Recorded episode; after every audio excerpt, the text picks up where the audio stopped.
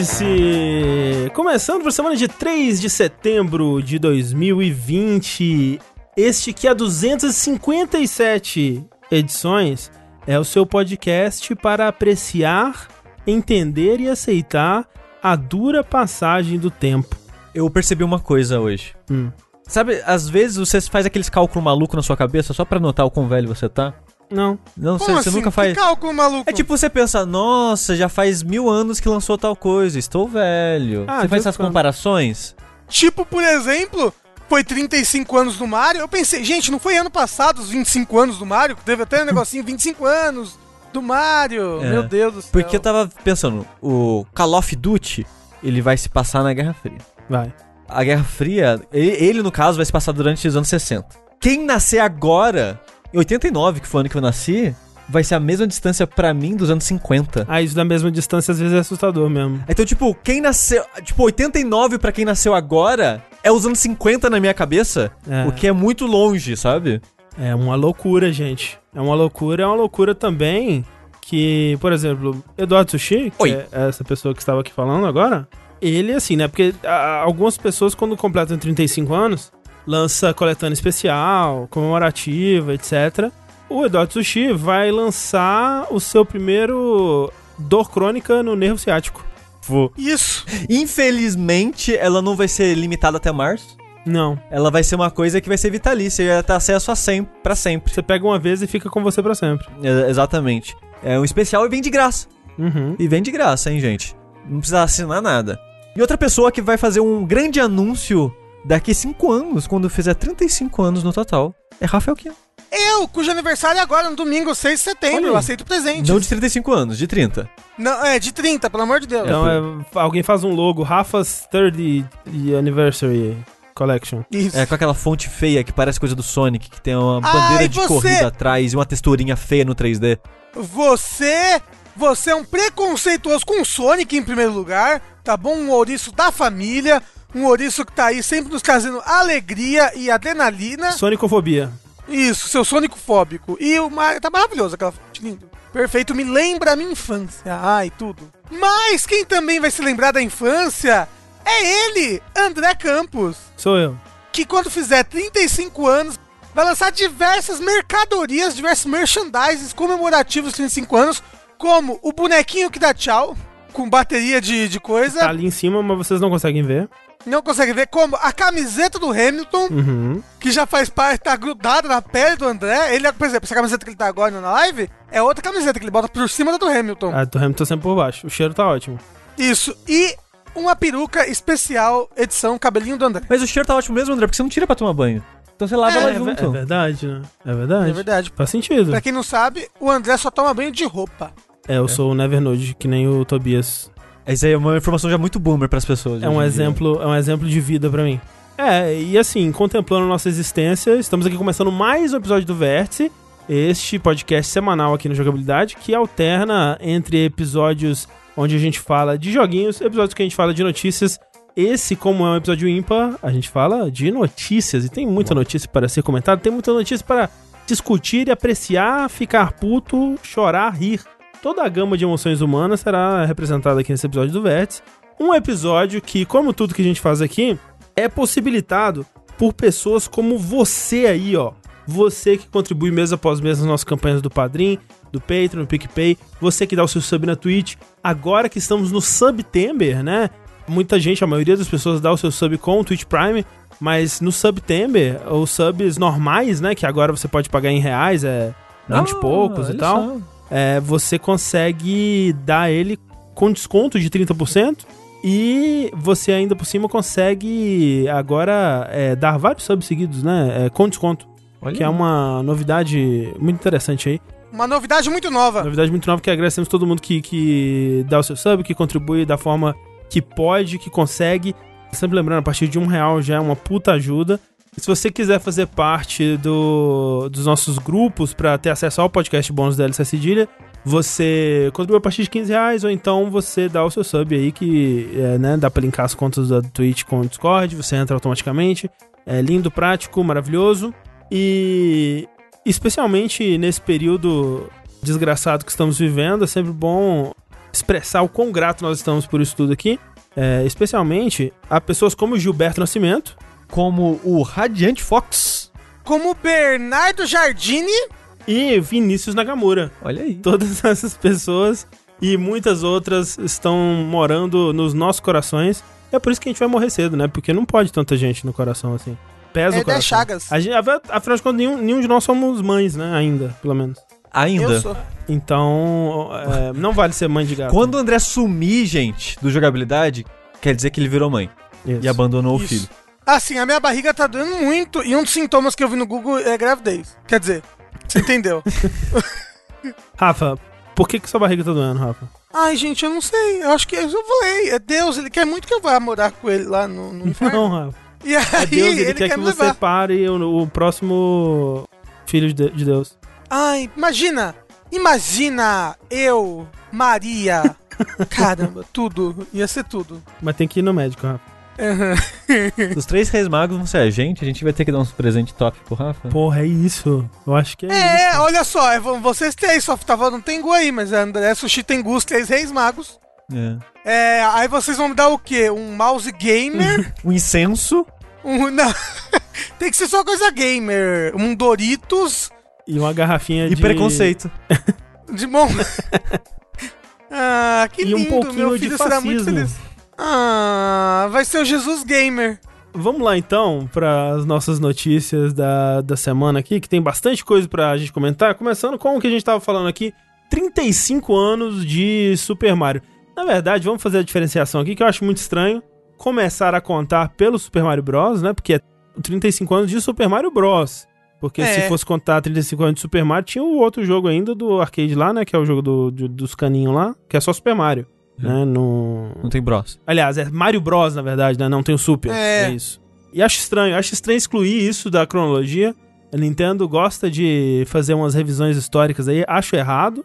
É retcon que chama isso daí, André. Acho incorreto, acho que é errado ficar mudando a linha temporal, ficar inventando coisas que não existe aí. Pra... Fingir que o jogo é lançamento pra cobrar 60 dólares. É, Ai, lá vem o haterzinho. excluindo para. o Mario Galaxy 2 de, da, da história, da- da- das nossas memórias e corações. Mas, Rafa, o que, que aconteceu aí? Aconteceu que hoje, quando eu acordei, minha barriga tava doendo, né? Aí eu falei, nossa, minha barriga dói, socorro. Aí eu abri ah, ah, o, o Telegram e aí tinha uma mensagem. Mario Direct! Ah! E aí eu falei, meu Deus, o que está acontecendo?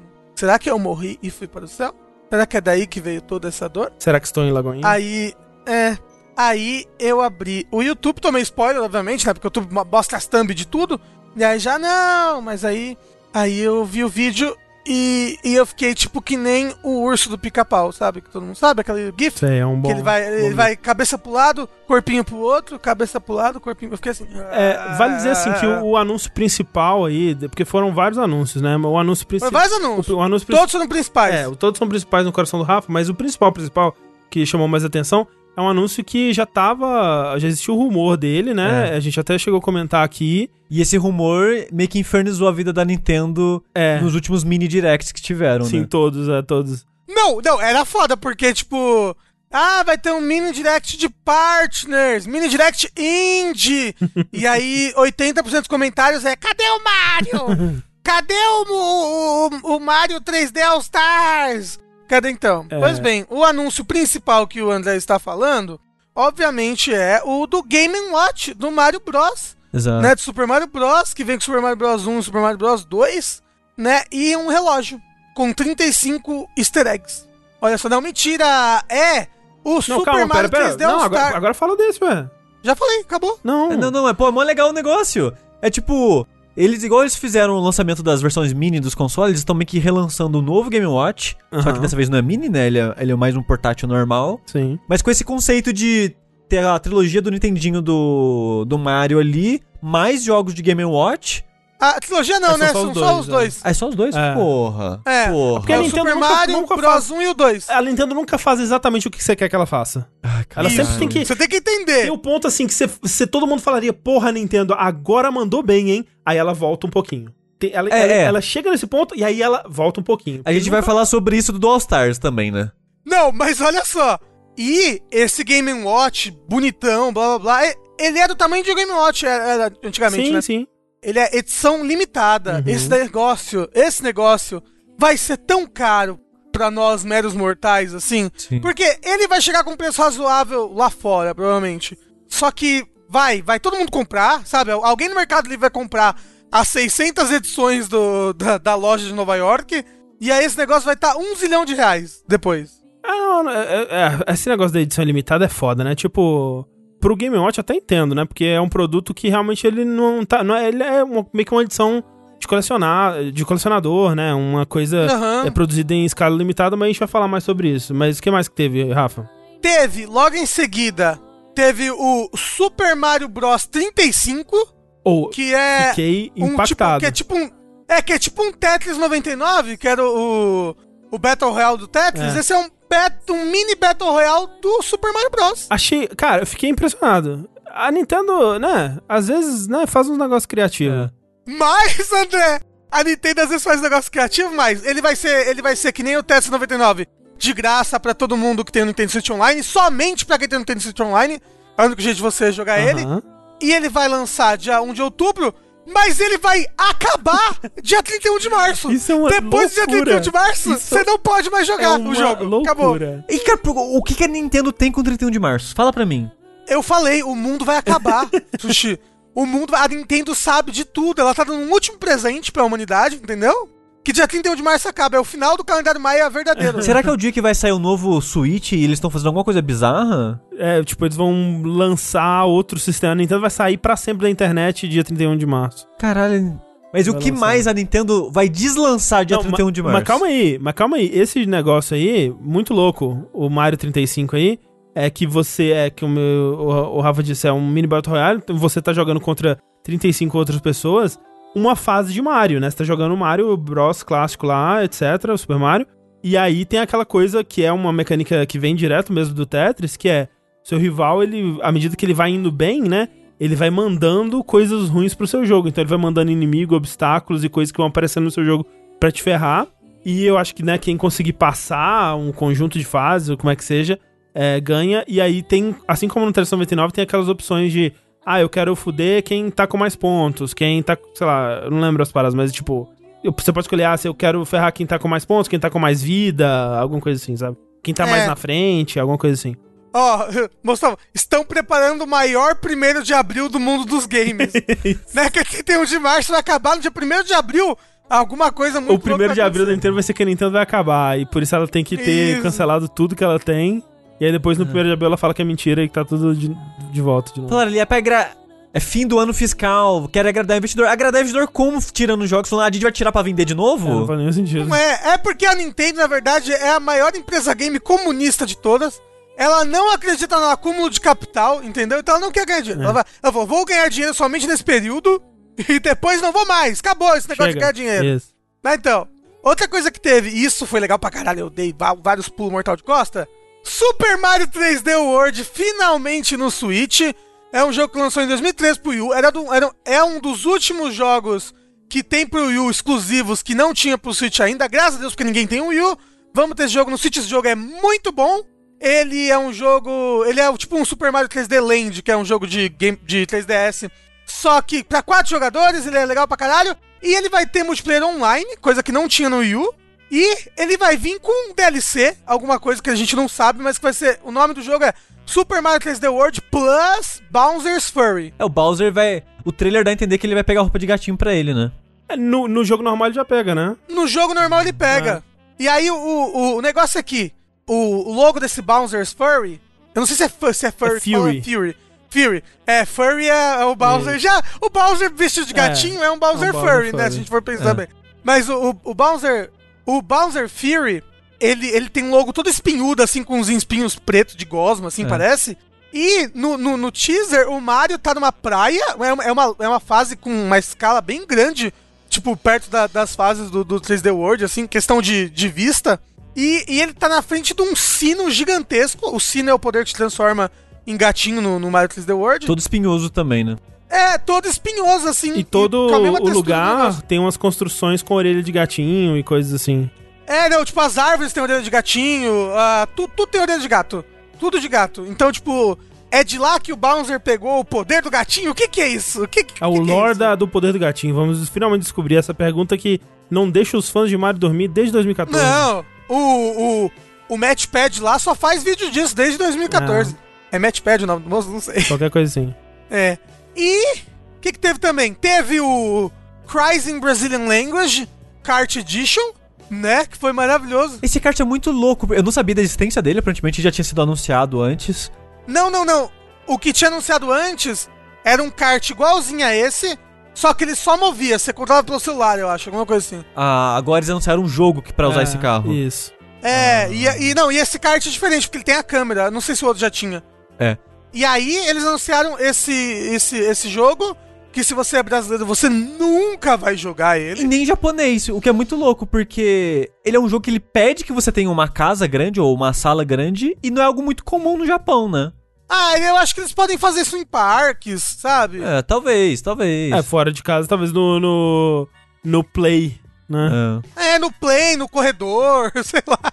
Mas é, o negócio é que é um jogo de realidade aumentada de Mario Kart pra você jogar no seu Switch. Como é que ele funciona? Você compra o pacote que vem o jogo mais um carrinho. Tem duas edições. É o jogo e o carrinho do Mario. E o jogo e o carrinho do Luigi. Tem essas duas edições. E aí acho que os outros carrinhos, se tiver, vão lançar separados, assim. Você usa tipo uns, uns, uns arcos de papelão, de papel, sei lá, pra você montar uma pista que você tipo pinta com o seu carrinho. É, os arcos de papelão não são uma pista, eles são de uns checkpoints, né? Eles de- demarcam, tipo, cinco checkpoints que vão determinar o, o curso da pista, né? É, porque aí você meio que tem que dirigir entre as checkpoints fazendo as pistas Uhum. e, e a câmera tá tipo acoplada nesse carrinho de brinquedo. Esse carrinho de brinquedo que você controla com o seu Switch. E aí depois aquilo ali vira uma pista pra você correr com seus amigos. E tem item, e tem NPC, né? Tem, tem tipo os Koopalings correndo nos carrinhos dele. Tem uns eventos, tem coisas que caem no meio do mapa. E, e é louco que, tipo, você tá correndo os dois carrinhos ali na vida real.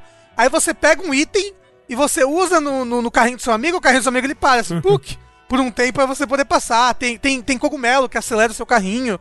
Então, tipo. Assim, É, é uma ideia muito legal. É uma ideia muito mas é uma legal. ideia que, que eu só vejo a Nintendo ou aquela lá do Spyro fazendo, sabe? É, então, é, é, me lembra as paradas que ela tava fazendo com o Labo antes, né? E assim, realmente muito legal. Pra quem tem criança e tem espaço e dinheiro. né? Ou seja, se você é uma criança rica, isso vai ser legal pra caralho. Tipo É. isso. Oh, assim, ia ser muito legal a gente jogar aí na jogabilidade casa. Ia ser legal pra cá. As gatas ia a ser gente o maior não tem espaço obstáculo. pra fazer uma pista aqui, Rafa. É, o problema. Tem. Não, o problema daqui não é nem. Até, até daria pra fazer com espaço, assim. O problema é que a casa ela tem muitos degraus, né? Ela. ela- Tipo assim, É. teria que ser em um dos cômodos só. E aí, sei lá, teria que ser em volta da mesa ali, sabe? De jantar. É, eu, eu acho, ah, porra, ia ser legal ali, volta Não, da daria mesa. Na pra cozinha fazer. dá, Da- dá pra fazer uma pista. Daria pra fazer, de fato, daria. Mas é, é muito louco. Mas aqui no Brasil a gente nunca vai conseguir isso. E o que a gente nunca vai conseguir no Brasil também, André, são esses vários merchandises que vai ter, né? Porque vão ter, por exemplo, ah, vai ter um evento do Splatoon. Sim. Vai, vai ter, vai, vai ter um evento no, Splatoon, vai ter uma Splatfest Superstar contra Super Mushroom. E aí, vai ter, se você for parte do Nintendo Club, sei lá, você vai poder pegar uns chaveirinhos desse evento, que é bem bonitinho, mas vai vender uma camiseta linda que eu queria muito, meu Deus, camiseta bonita. Achei meio feia as camisetas, mas tudo bem. O que mais de anúncio, Rafa? Ah, um monte de coisa, né? Ah, coisas que eles já tinham anunciado, como Lego do Mario, Jenga do Mario. E aí chegou o negócio que tava todo mundo esperando. Todo mundo ficou feliz, menos algumas pessoas não ficaram felizes, principalmente porque não tem um jogo que não tem. Mas eles vão lançar uma antologia que vai chamar Super Mario 3D All Stars. Né? Porque o Super Mario All Stars original, que é do Super Nintendo, que tem os, os quatro jogos de Nintendinho pro Super Nintendo, já vai lançar, lançou hoje, inclusive, Uhum. no, no Nintendo Switch Online, na, no emulador de Super Nintendo. E aí eles vão lançar o Super Mario 3D All Stars, que é o- um conjunto com os três jogos: Super Mario 64, com uma resolução um pouquinho melhor, Super Mario Sunshine com resolução melhor e widescreen, e o Super Mario Galaxy 1 com resolução melhor e é só. Porque eu acho que no, no Wii já tinha widescreen antes. É, assim, o Mario 64 é com a resolução bem melhor, né? Ele tá, tipo, Tá lisinho, HD, né? É, tá como se fosse HD. né? Tipo, não é um remake, é Não, um port. É, não, eles não mexeram em textura, não mexeram em nada desse tipo, não. É, não, não é um remake. Todos eles são portes com enhancements gráficos de tipo. de, de resolução. é, no tipo. Então, tipo você jogar o Mario 64 no emulador, basicamente. é, é, é, são todos remasters, Uhum, né? uhum. Não é nada de remake. É tipo que nem. Teve bastante dessas antologias no, no Play 3, né? Tipo do Jack and Dexter, Uhum, uhum. do Sly Cooper, né? E aí agora vai ter esse do 3D All Stars. Ele lança 18 de setembro, Já. tá pertinho. Só que a maior loucura, ele deslança, ele some da existência dia 31 de março. Que loucura, isso é muito doido. Tipo, o que eu acho que eles provavelmente vão fazer é, é matar o pacote e vender separado. Porque não faz sentido. Será? Não faz sentido se eles tirarem os jogos de vez. Assim, faz sentido porque é a Nintendo. E a Nintendo ela tem essa coisa Disney. E a Disney era, fazia muito isso, né? Tipo, ela lançava DVD do Rei Leão. Aí ele vendia por seis meses e acabou. Não tem mais DVD do Rei Leão. Mas, mas fazer isso com digital é muito filha da putagem. Mas é. Era o, era o Disney Vault, né? A, É, a Disney fazia muito justamente, eles não, eles não fazem isso pra. Ah, vamos parar de produzir porque tá caro. Não, é pra gerar a necessidade agora e a escassez depois. Eles querem controlar, né, a, a disponibilidade desses jogos. Isso, é, é como assim, olha, esses jogos aqui, eles são essas, as pérolas, nossas É. pérolas, e você pode ter a oportunidade, A oportunidade. de comprar ele agora. É, e a Disney fazia muito isso com o Bambi, vendeu por seis meses só, por É. exemplo, tipo de coisa. É estranho pra caralho, hoje em dia, muito, porque, gente, digital, você não tem mais, tipo, ai, não dá mais pra produzir cópias, é muito estranho, é bem surreal. Dito isso, já comprei, é... De verdade. E, e dito isso, é, é, é o que a Nintendo ela faz há muito tempo, né? Ela sempre fez isso É. de controlar a escassez do- dos produtos dela pra gerar mais demanda, né? E, e, e é o que a gente sempre fala, porra, por que, que a Nintendo não, não faz o Nintendo Online com todos os jogos da história da Nintendo? Porque ela não quer, ela não quer que você tenha tudo, ela quer que você peça, você quer, ela quer que você clame pelo conteúdo dela, ela quer que quando ela anuncia o conteúdo dela, você babe de, de felicidade e dê todo o seu dinheiro imediatamente, como o Rafa Igual o fez. Rafa. É. Todo o meu dinheiro, todo, eu dei todo o meu dinheiro, todo. Você socorro, gente, ajuda, tô falido, manda, manda, manda ajuda. Ma- Mas olha só, eu fiquei, a única coisa que eu fiquei triste mesmo dessa Nintendo Direct foi o fato de não ter o Super Mario Galaxy 2. Sim, de fato. Porque assim, eu, eu entendo que o, o, o Mario Galaxy 1 é, né, foi essa grande coisa, blá blá, é o original, né, do Galaxy. Aham. Só que o 2, ele pega tudo que um faz e faz duas vezes melhor. O 2 é muito bom. Se o Mario Galaxy 1 é um 8,5, 9, o 2 é um 10, assim, cravado. É, o Mario dois Galaxy é 2 é muito bom. Eu quero muito que tenha ele pro Switch. Eu tô bem triste. Mas, eu tô muito feliz que eu vou jogar um Sunshine. De novo, faz muitos anos que eu não jogo. Faz muitos anos que eu não jogo Mario 64. Sabe, você sabe a única vez que eu zerei Mario 64, o original, André? Aham.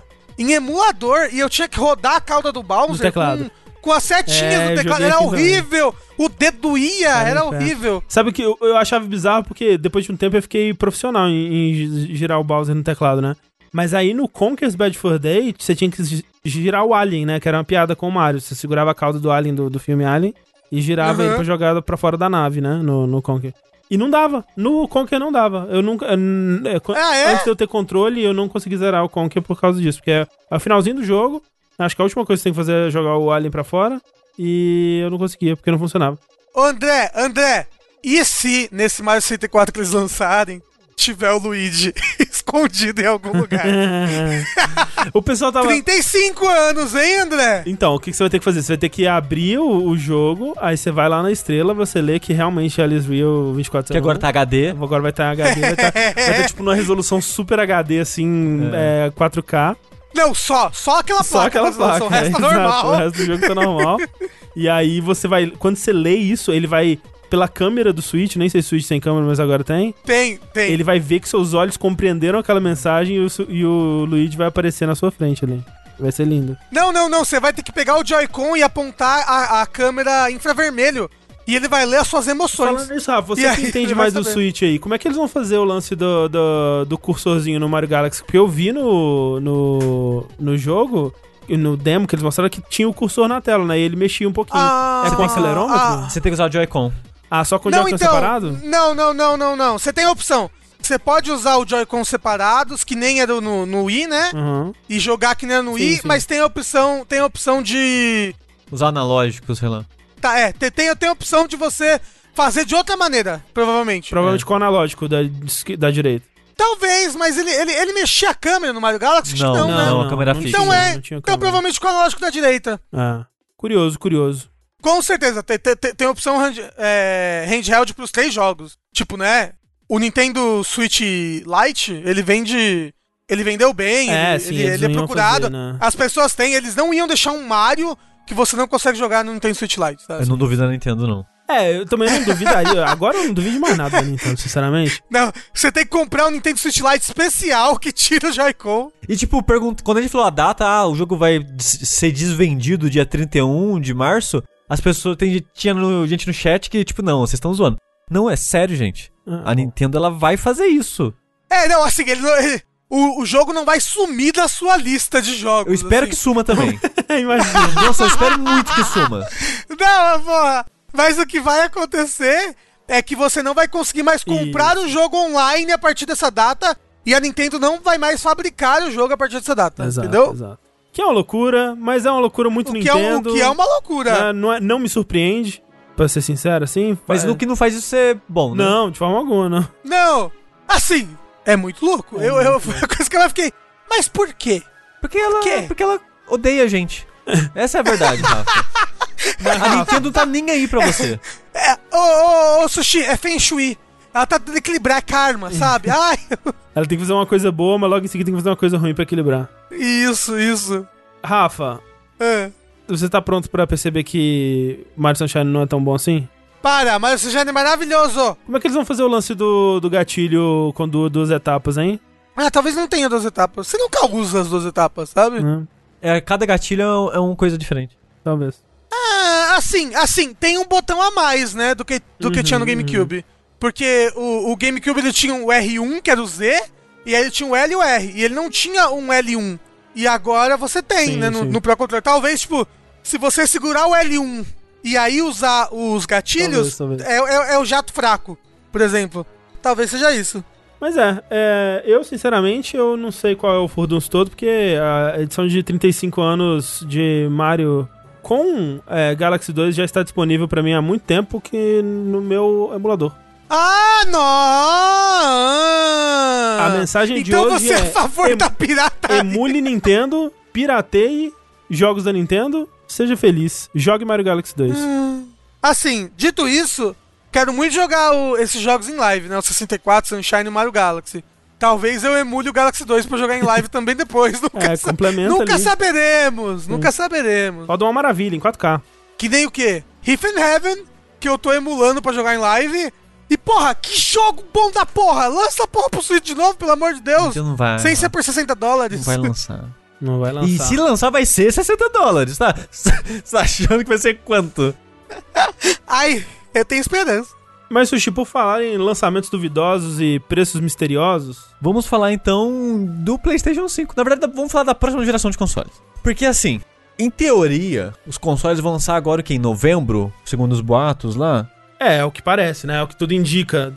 Tanto os vazamentos quanto data de Call of Duty, data de, de lançamento de controle. Então, mas o Call of Duty, a- o- aquela parada. A gente vai falar mais depois da confusão, né? Do, da- da- do salto do PS4 e PS5 do, da série. Eles falam que. Ah, quando você comprar o jogo no PlayStation 4, você vai ter acesso a ele. E quando sair pro PlayStation 5, você vai ter. Dando a entender que não vai sair no mesmo dia. Uhum. Ou, ou eles nem, nem eles sabem. Então eles falam É, de maneira vaga eles saibam, pra é. dar abertura, né? Acho que é o mais provável, na verdade. É, você acha que eles sabem? Eu não sei, velho. Assim, há, há um- alguns meses atrás eu diria, não, tá, todo mundo sabe, todo mundo sabe o que vai rolar. Agora eu acho que ninguém sabe. Acho que eu- se você tiver olhar a câmera de segurança dentro da, da Sony, da, da- do Xbox, é tudo um bando de gente correndo, assim, as coisas pegando fogo. Eles jogando cocô na parede, assim, vendo se Não, é o- resolve alguma o- coisa. É, é aquele vídeo do, do, do falecido John Tron. Lembra? Que, que ele chega na sala e tem um moço cheirando cocaína. What is a Sonic? É isso.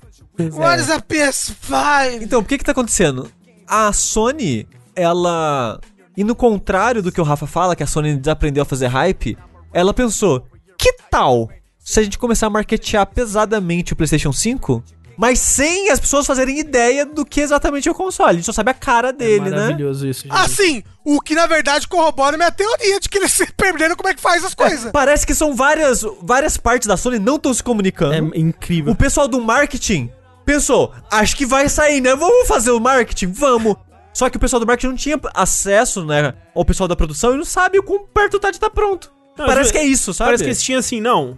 Setembro a gente lança o comercial, né, galera? É, porra, setembro, né? Tá ali na portinha, vamos fazer esse comercial e a gente começa a passar na TV. Chega setembro, não tem não, gente, não tem nada não. Faz um um comercial meio abstrato aí de uma menina Ah, mas comercial da Sony normalmente é assim mesmo. né? experiencia. É, assim, o comercial em si é, é- é do nível deles. Mas é muito engraçado, porque chega no final do comercial e não tem, tipo, um call to action, não tem nada pra você fazer. Tipo assim, ok, estava assistindo é, o comercial da Sony, vi a menina andando na neve, atirando flecha, é, atira com a bazuca, né? Etc. Isso. É, e aí eu fiquei encantado, falei, cara, esse é o futuro dos videogames. O que eu faço? Não tenho o que fazer. Tipo, não tem uma chamada pra nada, não tem um site, não tem uma data, não tem um onde, não tem um quando, não tem nada. É tipo, é, o futuro dos videogames, PlayStation 5, valeu. Tchau. Não, é. PlayStation 5 existe. E acaba o É, comercial. não, é, PlayStation O 5. que eu faço com essa informação? Um dia tá aí, galera. E é muito louco porque esse comercial, pra mim, no YouTube, tem passado muito. Em Ah, é? português. tipo, dublado em português. Dando a entender que Porra! ele vai ter um, um lançamento oficial no Brasil. Mas por quanto? Quando? Não sei. E é muito louco porque eu já recebi uns 3, 4 e-mails da Sony falando pra eu fazer pré-order. Por causa da conta na PSN. Não, mas, mas fazer pre-order do quê? Então, Onde? eles passam um link lá, mas eu nunca cliquei, porque eu sei que não tem anúncio de nada. Então eu acabei nunca clicando pra ver o que, que tinha lá. Mas eu recebi um e-mail falando, tipo, ô, faz a pré-order aí, ô, tá chegando, hein? Mas chegando quando? Porque a outra parte dessa, dessa parada é que eles estão abrindo no, no site da, da Sony, né? do- Internamente dentro da Sony, uma como se fosse uma pré-pré-order, né? Onde você vai se registrar pra ter a oportunidade de ser um dos primeiros a comprar de uma quantidade limitada que eles vão ter pra vender diretamente pro, pro consumidor ali. E aí eles vão decidir quem eles vão escolher pra vender, não por ordem de chegada nem nada assim. Eles vão ver com base no seu currículo gamer. Eles É. vão ver baseado no- no- na sua interação com produtos do PlayStation e seu histórico anterior com, com eles e tal. Se você é digno de ser um gamer é, que vai jogar com o PlayStation 5. Ah, que loucura! Ó, não é só a Nintendo que é maluca nessa indústria, não! Eles vão pedir Tá uma bom. foto do seu quarto e se você não tiver uma cadeira com a foto do Neil Druckmann, você já não vai conseguir comprar. Cara, sabe, sabe a impressão que me dá? É que eles estão muito em negação dos problemas de desenvolvimento que aparentemente eles estão passando, sabe? Que eles não querem falar, tipo, ah não, o Covid atrasou os planos. Não, gente, tá tudo certo, vai sair normal. E vai empurrando com a barriga. E vai empurrando. Aí, tipo, quando der uma semana de lançamento, vai ser igual ao Direct. Uma semana de lançamento chegou. Eita, Chegou cara, a gente, quem tava na fila comprou, quem não tava não comprou, ano que vem tem mais. E é o isso. PC aqui tem um PlayStation 5, é isso. Inclusive, a gente vai parar de vender o PS5 dia 31 de março. tá Não, bom? A Acabou. minha impressão pela fila é duas coisas. Um, que o, o anúncio do preço com as coisas vai ser muito próximo do lançamento. Pra, tipo, ó, você já tá aqui. E porque eu acho que não vai ter estoque grande nesse ano. Ah, não. Eu acho que vai esgotar ali na, na, em novembro, durante a Black Friday.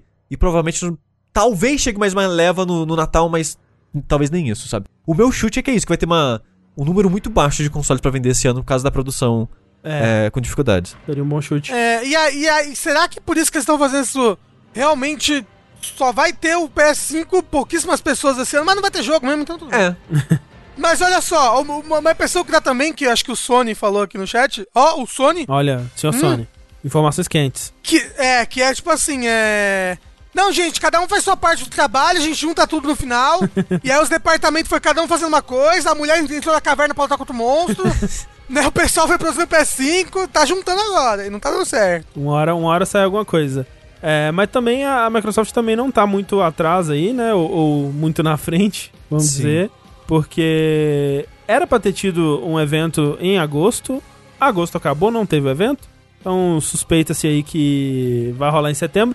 E suspeita-se também que é por causa do adiamento de Halo, né? O que faz bastante sentido, na verdade, porque com certeza esse evento onde eles iam anunciar o preço e tal Com certeza ia ter muita coisa de Halo, né? Eles iam estar se apoiando muito no lançamento de, de Halo Infinite junto do, do console.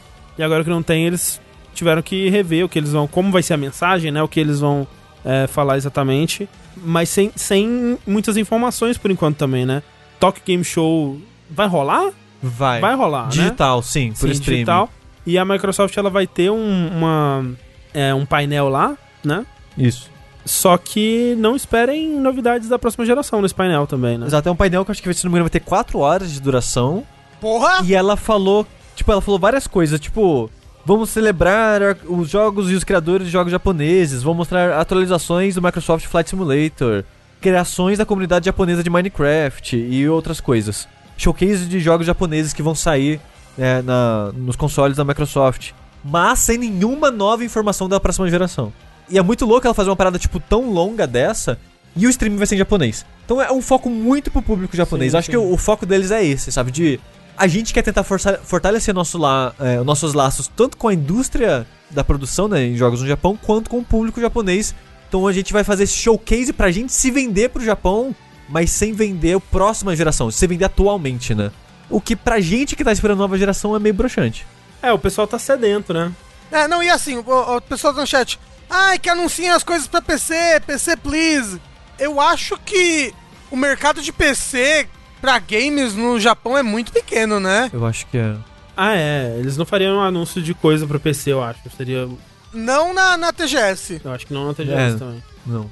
É, mas assim, anuncia coisa pra PC, mas é aquela, aquela coisa, né? Tudo que eles anunciarem pro Xbox é pra PC também, né? Então. Sim. Já fica, já fique sabendo aí. É, é, é verdade. Tá aí. Tá aí a nossa sorte. Sim. E que nem você tava falando, André, de que, né, poxa, novo, no- nova geração, vai vir com Halo, Halo Infinite, blá blá. Notícias de Halo Infinite. O veterano da série, um veterano da série de Halo, Joseph Staten, foi recrutado pela empresa que tá fazendo Halo Infinite, a 343 Industries. Ele avisou isso pelo Twitter. Ele trabalhou no Halo 1, 2 e 3 com roteiro e direção de animação. Agora, a loucura é, teoricamente, alguém que é tão importante assim, né? E ele vai entrar num cargo que é um cargo grande, né? Ele vai ser líder de projeto da campanha do Infinite, Uhum, né? uhum. De acordo com ele, vai ser apoiar os grandes líderes da equipe, capacita- capacidades para fazer o melhor trabalho, mas num ponto tão, teoricamente, tardio do desenvolvimento, né? É, eu acho que na verdade essa notícia dá uma perspectiva de que esse adiamento do Halo talvez não seja um adiamento curto, né? Talvez ele não seja tipo, sei lá, um adiamento de três meses, como muita gente tava esperando, sei lá. Ah, ele não vai ser no lançamento, mas sabe, sei lá, março tá aí, ou alguma coisa assim. É, assim, a data por enquanto é 2021. É, então gente. só 2021. Então agora fica uma coisa meio que assim, sei lá, talvez no verão norte-americano, né? Talvez lá por, sei lá, agosto, não sei, sabe? Dá uns seis, uns seis a oito meses aí de, de, de adiamento, não sei. E ver o que acontece, porque eu acho que a maioria das pessoas estava achando que seria realmente um, alguns mesinhos só, mas talvez o que eles precisem fazer seja mais profundo. Eu acho que a contratação desse Joseph Statham, né? Eu acho que mostra isso. E não foi o cara que contrataram também pro Crackdown 3? Exatamente. Tipo, aí isso Nossa, meu Deus, ele é, ele é bombeiro? Então, é porque tem, É. tem essa coisa na, na, é, na indústria do closer, né? Que é um- uma, um- uma pessoa que costuma ser chamada num projeto no final do, do ciclo de desenvolvimento dele, que é uma pessoa de fora que consegue dar uma perspectiva. Né? As pessoas que estão desenvolvendo ali, elas estão muito. cada uma olhando a sua coisa. Né, e muitas vezes na hora de juntar tudo pra finalizar, falta uma perspectiva do todo, assim. E mais, e mais num papel mais de produtor, né? Isso. De, de gerenciar esse final de, de desenvolvimento com essa É, visão é. superficial. Não superficial, mas mais afastada, né? de É, olhando todos os exato. aspectos de uma vez só. É, então tinha muito isso na, na, na Rockstar, né, com Leslie Benz, né, na época que ele saiu, ficou muito essa coisa de que não, porque ele era o closer dos projetos, e ele é, o- é quem, é quem tirava o jogo verdadeiro ali da bagunça que tava e tal. É, é o- é que juntava o trabalho de todo mundo. É, o Rod Ferguson também tinha muito isso, hoje ele tá na Blizzard, eu acho, né, ele tá ajudando, acho que justamente com isso lá. E o... esse Jason... é, Jason Statham, quando você olha o, o Mob Games É, dele, né? É, Joseph. É isso, é o Jason Statham, é o, é o ator. é o Joseph Statham. É, quando o Jason Statham é, chegar lá pra consertar o jogo, Mas assim, quando você vê a, a biografia dele, você vê que ele trabalhou em muito jogo. E eu acho que é justamente nesse papel mesmo de um cara que chega só no, no final mesmo. Porque tem muito jogo que ele é listado como Bombeiro. Diretor criativo, que é listado no Mob Games, assim, mas eu não sei se esse seria o nome mais correto. né? Porque, olha só, os jogos que ele trabalhou: Recore, Quantum Break, Sunset Overdrive, Super Lucky Tale, Crackdown 3, Tell Me Why, Flight Simulator, tipo, vários jogos da Microsoft, né? Sim. E, e, assim, estúdios completamente diferentes. Então ele é um cara terceirizado, provavelmente, que os estúdios chamam, provavelmente, pra dar um, um toque final ali. É, é o arte finalista dos jogos. É, e eu acho que talvez até por coincidência ele seja um cara que trabalhou na, na franquia Halo no passado. Eu nem sei se é por isso que chamaram ele. Será que só, tipo, a impressão que dá, olhando o histórico de, de trabalho dele com a Microsoft, talvez é algo que eles já fariam antes, mas só recebeu nota É, e atenção por causa do problema de desenvolvimento. Tipo, olha, eles estão precisando de alguém pra socorrer eles. É, e, Mas na verdade é algo que ele já costuma fazer com vários jogos da sim, e Microsoft. por causa dessa narrativa, né? Tipo, eles tiveram que recorrer ao cara veterano da franquia porque, sei lá, Ah. eles não. Eles não sabiam o que fazer e na verdade talvez não é, seja é, isso. eu acho que talvez é só ele só ele já ia mesmo É. participar do- do- desse, desse final de desenvolvimento de qualquer forma. É, ele, ele é o cara que embala os produtos. Isso. É, Ele que põe o plástico na, na caixinha. Aquele plástico selado a vácuo é o Jason Statham que põe. é, com o arzinho dele, ele mesmo puxa, vai. Isso. é, tem que jogar álcool, gente, nos, nos plásticos tudo, viu? Coronavírus. É isso aí. Inclusive no, no plástico da comida chinesa, né, Rafa? Por quê? Que você passou o Ah, álcool tá, no- não. Eu... Gente, ó, o André já já ele vai ser cancelado no Twitter. Explicando, o Rafa ele pediu Shining Box e passou álcool na embalagem É. e a comida ficou com gosto de álcool. Só, só pra deixar não, claro. não, foi, foi o, o yakisoba com mais gosto de álcool que eu já comi na minha vida. Tava com muito gosto de álcool. Mas pelo menos isso comprova que tava livre, né? Do, do- É, saí bêbado do yakisoba. bêbado, porém saudável no fim do dia. É isso que importa. Isso, bateu os corona tudo. Por falar então em futuro, o futuro dos games, a próxima geração, né? Gráficos estonteantes. Quero dizer pra vocês que agora o PlayStation 5 e o Xbox One X ficaram obsoletos. O quê? Porque a Nvidia lançou. O Dreamcast 2? É isso, a Nvidia lançou o Dreamcast 2. A Nvidia anunciou aí a série 3000 de placas de vídeo, né, dela. 3 mil dólares, no caso. Isso.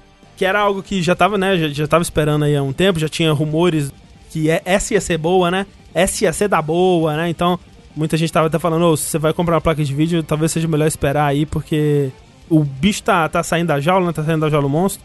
E de fato saiu da jaula o monstro, né? Teve uma live aí com o moço lá da Nvidia, né? O, Tirou do forno. o Jensen com, com sua jaquetinha tirou, tirou a, a placa do forno, tava na cozinha dele, cozinha bonito, foi maravilhoso.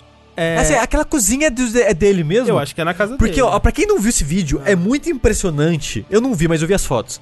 Que atrás ele tá gravando de costas pro fogão dele.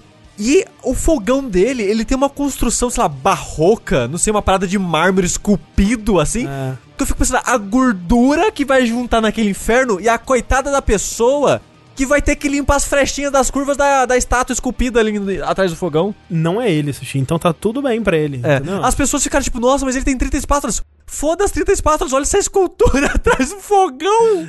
O pessoal tava revoltado que tinha uma espátula queimada. Às vezes ele só come comida crua. É. Às vezes ele, ele não entra na cozinha, a cozinha dele é só pra ele tirar a placa de vídeo do forno. Ele não tem mais onde guardar as placas de vídeo, gente. É muita placa de vídeo na casa dele. Ele sofre muito.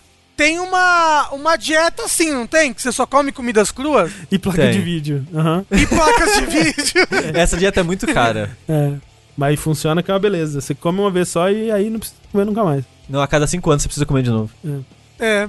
Então ele anunciou a série 3000, é, ele mostrou algumas coisas, assim, né? Muitos gráficos, muitas, muitas coisas bonitas, alguns jogos, jo- uns jogos rodando é, a 4K com Ray Tracing, etc.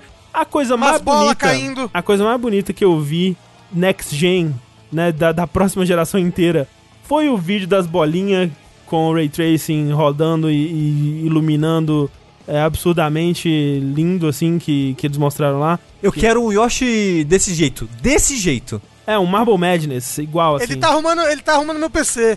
Eu não sei se ele consegue te ajudar. Não, nisso. mas eu queria um, um Yoshi, porque recentemente a série do, do Yoshi tem essas paradas de. Ah, ele é no mundo real, ele é um tipo um brinquedinho vivo, né? Você O- quer um Yoshi no ateliê de um artista. Exato, porque no Crafted Worlds ele tem essa parada. Você olha o background, é como se fosse no quintal de alguém, sabe? É como se aquilo fosse bonequinhos de papel no mundo de verdade. E esse vídeo, ele é mega realista pros padrões atuais, de iluminação e esse tipo de coisa. Nossa, e, a eu que- iluminação é absurda, assim. e é como se fosse uma maquete 3D, um mundinho, né? E eu queria muito um Yoshi assim, com um mundinho aberto, mega realista, assim. Em 3D? 3D? Porra, ia ser irado pra caralho. Não, eu, que, eu queria... Mas é, que, ma- mas é porque a Nintendo só faz jogo do Yoshi em dia pra público é, bebê infantil. Mas então o bebê iam- infantil vai ver isso, Rafa, e achar que é de verdade. É verdade. O bebê infantil, ele tá mordendo o controle. Bebê, bebê, bebê, bebê. Que nem, o- que nem o gamer também adulto, então é a mesma coisa. E aí, assim, eles falaram muito sobre é, todas as, as partes técnicas, super wow, tipo 8 nanômetros, 50 bilhões de transistores, é, RT Core, segunda geração, etc, etc. Só que assim, o que me chamou a atenção dessa coisa toda é, né, placa de vídeo lança, faz um vídeo, fala os números, aquela punhetação toda pros números, nossa, quantos bilhões de coisas e 30 teras, André! caralhos. Não, não, não. 30 teraflops. Teraflop, não fala mais teraflop. Hoje em dia tá ultrapassado falar de teraflop, Rafa. É? Mas falou de teraflop, o pessoal no Twitter tava falando, não, porque tem 400 teraflop, enquanto Xbox One X, não, mano, mentira, enquanto Xbox Series X só tem metade dos teraflop. Mas assim, Então, não precisa. é, Essa pessoa que tá falando isso não entende, entendeu? Porque não, não adianta comparar teraflop mais. Teraflop ele depende É. da, da- de, de outros fatores aí. É, e não adianta também comparar uma placa de vídeo de 1.500 dólares com um aparelho que não vai custar 1.500 dólares. Exatamente. E, mas aí, o, o- o lance mais importante dessa, dessa apresentação, em comparação com a dos outros anos que eu, eu não, não vejo sempre, mas dos outros anos que eu vi, é que assim, eles lançaram, eles anunciaram é, três produtos, basicamente, né? Eles anunciaram a 3080, né? Que é a, a placa top de linha deles pro consumidor gamer, né? Vamos dizer. Tem também a, a 3090, que é tipo, tá substituindo o, o lugar que era tomado pela Titan anteriormente, né? Que é uma placa muito mais arrombada, mas ela é mais pra workstation e coisa assim, não é, ela não é destinada ao, ao usuário. então o usuário tem que comprar 3080. É, a 3080, exatamente. E anunciaram também a 3070, que é, digamos, a versão econômica, né? Que ela é um pouco pior, né? E Não tem a 60? ainda não. Geralmente Ok. eles, eles lançam depois, ou, é, Ok, alguma coisa assim. entendi. É. E aí, assim, as pessoas estavam comparando, né, o salto que vai ter da geração de placas da série 2000 pra série 3000, e é um salto maior do que você costuma ter, né? E, eles estavam falando de coisas tipo, é, em muitos casos dobra a performance, né? No caso do Ray Tracing, é, acho que 60% a mais de performance e tal. E o, o mais impressionante é que, assim, geralmente quando você vai fazer esses comparativos, né? Você faz o comparativo com a mesma. O, o mesmo tier de placa do outro, né? Então você vai comparar a 3080, você compara ela com a 2080, né? Então, olha, da 3080 para 2080, como, como foi o salto? Da 2070 para 3070, como foi o salto? E o lance dessa geração aí, da série 3000, é que mesmo a 3070, ela é mais potente que a placa mais potente da Nvidia no mercado atualmente. Que é a Titan. Tirando a Titan, não. Ok, tirando a Titan, a ok, Titan, a ok, Titan ok. né, não considera Então se for a comprar Titan. 2080 Ti. 2080 Ti. A 2080 Ti, atualmente, que custa no Brasil uns 26 mil reais. Mentira, eu não sei quanto custa, mas é. é Acho, que é- acho que tá 7 mil, é algum um- negócio assim, não é? É caro, né? O bichinho é caro. Eu acho que é mais. Caralho, 7 que- mil eu acho que é reais? mais que isso, hein, Rafa? Na verdade, eu acho que é mais que 7 mil reais. É, Eu sei que a Titan tá tipo uns 15 mil. É, o pessoal tá falando 10 mil ali, ó. É, 10 É. mil, acho que tá, tá por aí mesmo. Que isso? Não, tá, é isso mesmo. É, Uns 7 mil reais, eu tô vendo aqui no Mercado Livre. é bom. Não, não, não, nem é a TI. É, É só exatamente. 2080. É, então, pois é. Não, pera, não. Nossa, é. Não. Meu Deus, socorro. Mas, Enfim, a 3070, ela meio que só tá perdendo pra 2080 Ti. Eu acho que em quantidade de GDDR, né, de memória de vídeo, né? Em todos os outros quesitos ela, ela tá batendo a, a 2080 Ti, o que é muito impressionante, porque é o modelo mais barato que eles estão anunciando, né? É, mas o quanto é esse barato? Então, mas é muito mais barato. Porque a 2080 Ti, a Founders Edition dela, quando lançou, ela lançou por 1.200 dólares. A 3070, que é mais potente do que a 2080 Ti, vai lançar por 500 dólares. Então é menos que a metade do, do, Do valor, preço. né? E é mais potente. E é mais potente. Ou tão potente quanto. É, exatamente. A 3080 vai lançar por, acho que 800, né? 799. E a 3900 é um preço absurdo lá. Eu acho que é eu 1.500, 1.400, é um negócio assim. Quantos dólares vai ser a 2070 mesmo? 3 mil, Rafa, 3 mil. 3.070. A 3070 qua- é 500 dólares. Mas, meu Deus! Então, realmente, né? Meu Deus do céu. Muito caro, né? Mas, esse, mas é esse preço mesmo de placa de vídeo. Ah, não, mas o lance, Rafa, é que tá muito barato, na verdade. Não, tá muito barato pra lá fora, né? Pra gente. Ah, não, mas aí que O também... dólar tá mas 7 A, reais. a gente não tem como comparar nada, mas que você achou que fosse custar o quê? 10 reais? Não, mas sei lá, uns 300 dólares. Não, mas nunca teve placa de vídeo lançando a, a 300 dólares. A placa de vídeo, né, de- desse... Então, mas é porque eu, eu, eu também eu nunca comprei uma placa de vídeo logo que lançou. Então, eu sempre compro muitos anos depois, blá blá, porque PC game nunca foi meu forte, né? Foi sempre mais console. Não, então, tipo, é o preço do de um PS5 só a placa, né? Tipo, Exato, É. é. Aí, aí que entra a- o As que as com- pessoas estavam falando de tipo, ah, deixou obsoleta a próxima geração, né? E é uma comparação que simplesmente, né... Não faz muito sentido. É, a- muito a- sentido. a- até porque normalmente ninguém compara PC com com console. É, não tem, não tem nem o que comparar, né? Tipo, um PC pra você tirar as vantagens que uma placa de vídeo dessa vai te dar, né? É um PC que, né, aqui no Brasil você vai gastar mais 10 mil reais pra montar, sabe? Além da placa além de vídeo. Da, além da placa, Da tirando placa, a placa. que, só- vai ser, que vai ser uns 7 mil reais a placa. É, por aí. Por aí. Tipo, eu vi que chegou a vazar no site o, o valor em real e eles tiraram é, rápido, né? Talvez não seja o valor real oficial, mas que tava 5 mil reais. E tipo assim, 5 mil reais Até 70. é 70. Ah! Tá um valor, tipo, é, comparado com, com o que, né? Com os mais de 10 mil reais aí da 2080 Ti, tá ok. Assim, ok, ok. Não tá. Dadas as circunstâncias, Rafa. Claro, é óbvio Assim. que a gente tá falando. É, mas assim, quantas notas de 200 eu tenho que usar? É o que eu preciso saber, assim. O Heron tá me corrigindo. A 3070 tava 3.500 e a 3080 tava 5.000.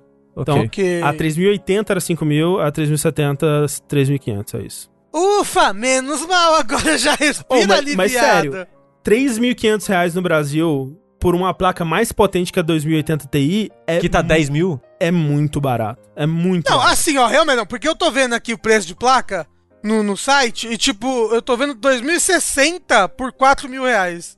Dependendo da marca aqui. Exato, exato, é isso mesmo. É, e, e falaram, com a cotação atual do dólar, a placa que custa 500 dólares custar 3.500 no Brasil faz um certo sentido. Faz sentido, né? Que é, né, é 2.500 mais um milzinho ali de, de custo de importação e etc. Só avisando, é caro pra caralho. 3.500 reais é É. muito dinheiro. É barato, entre muitas aspas, dentro do, do artigo que é. Mas do- é um artigo de mega luxo, ridiculamente caro, E que uma con- porcentagem muito pequena tem. É, e do contexto atual, né, do Brasil, né? Sim. Então, realmente.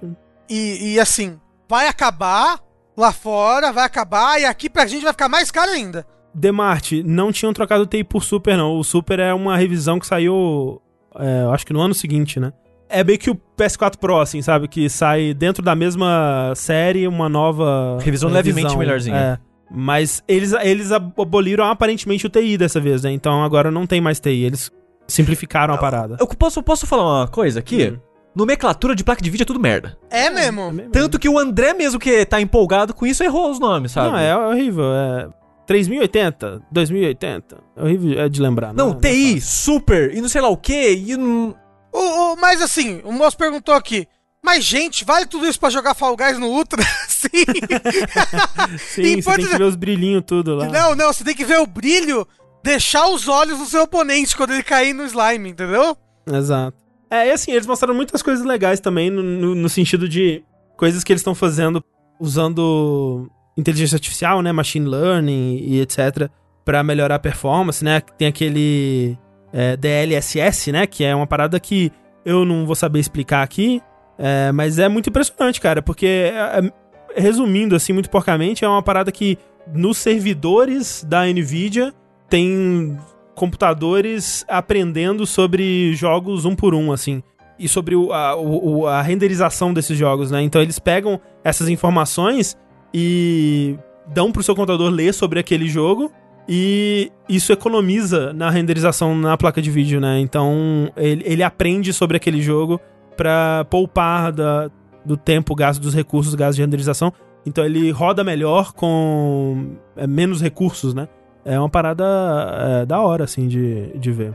Então, tem muita coisa interessante, tem que ver o preço final mesmo aqui no Brasil. Obviamente, não tem como ser um preço acessível de forma alguma. E eu acho que vai ser mais que 3.500. Talvez, talvez seja, talvez seja. Eles tenham só colocado um preço meio que. Ah, e se for isso aqui? E talvez não seja. É. Porque se fosse. Se eles já soubessem o preço, talvez eles já teriam anunciado. Não sei também, né? Tem todos esses lances do.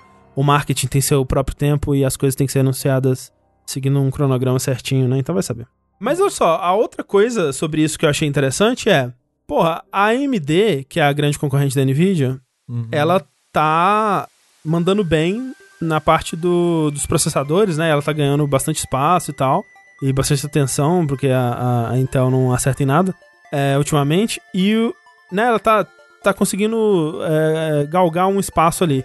Só que na parte de placa de vídeo, não, né? Na parte de placa de vídeo, a Nvidia ainda domina bastante o mercado. Acho que a AMD ela só tem é, mais domínio mesmo na parte dos consoles. né? Os consoles todos vão ter, vão ter placas AMD, no, é, placas de vídeo AMD. Tirando o Switch, né? Que tem Nvidia. Então ficou meio estranho assim, porque esse, esse movimento que a Nvidia fez de deixar a placa mais barata e mais acessível, né, com o preço dela e tal, parece muito um movimento de alguém que tá correndo atrás pra ganhar espaço, né, Pra se provar e tal.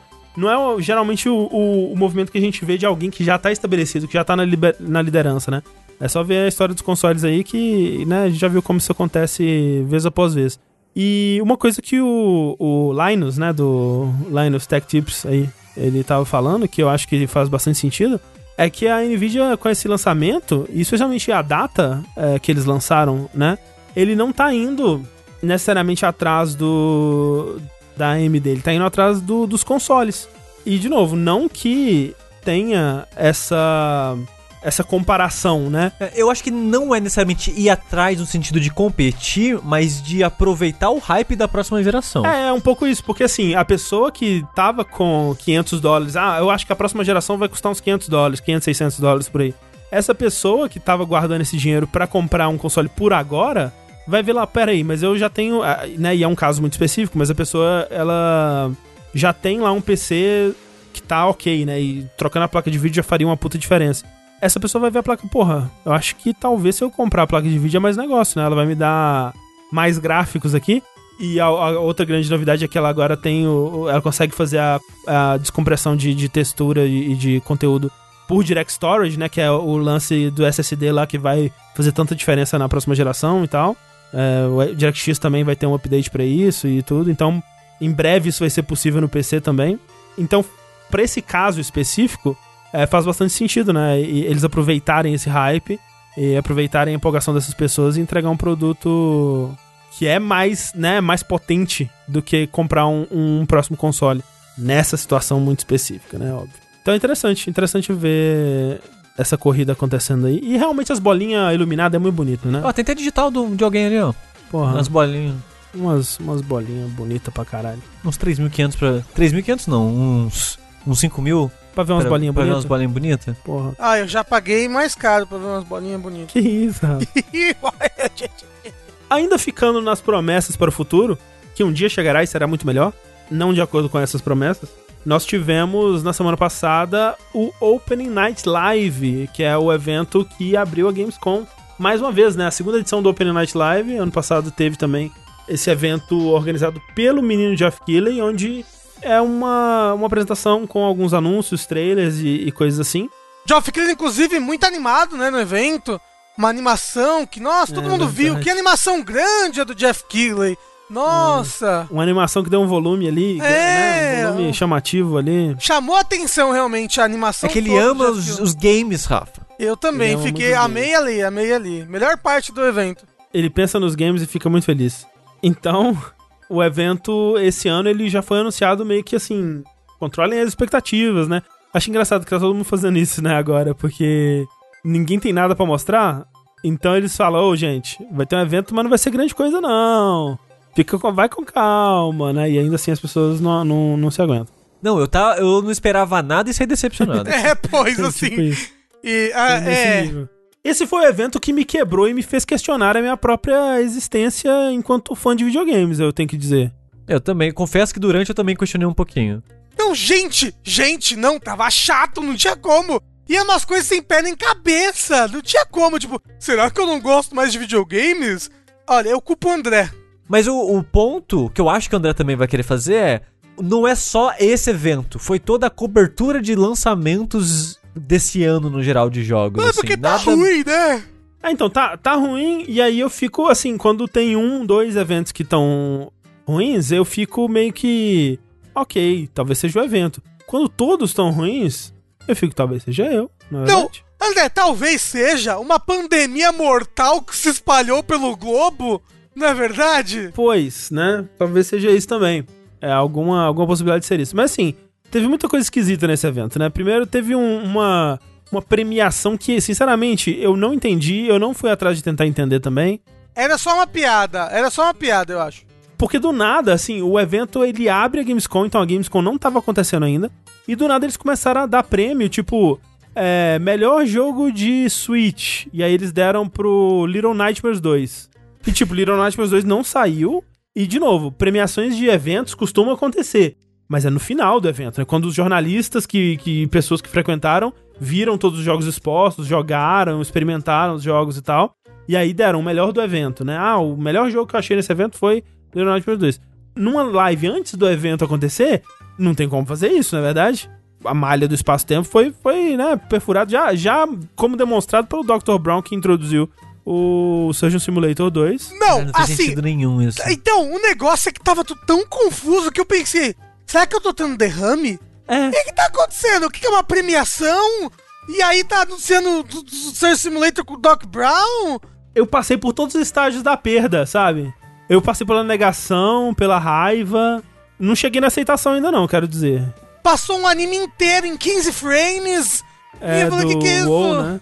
E aí, o que que é isso? É Walking Dead? Você constrói ponte? O que que tá acontecendo? É, teve o jogo de construir ponte do Walking Dead, é, Walking Dead Bridge Constructor, né? Bridge Constructor Walking Dead. Bridge Constructor Walking Dead, que é né, da série Bridge Constructor.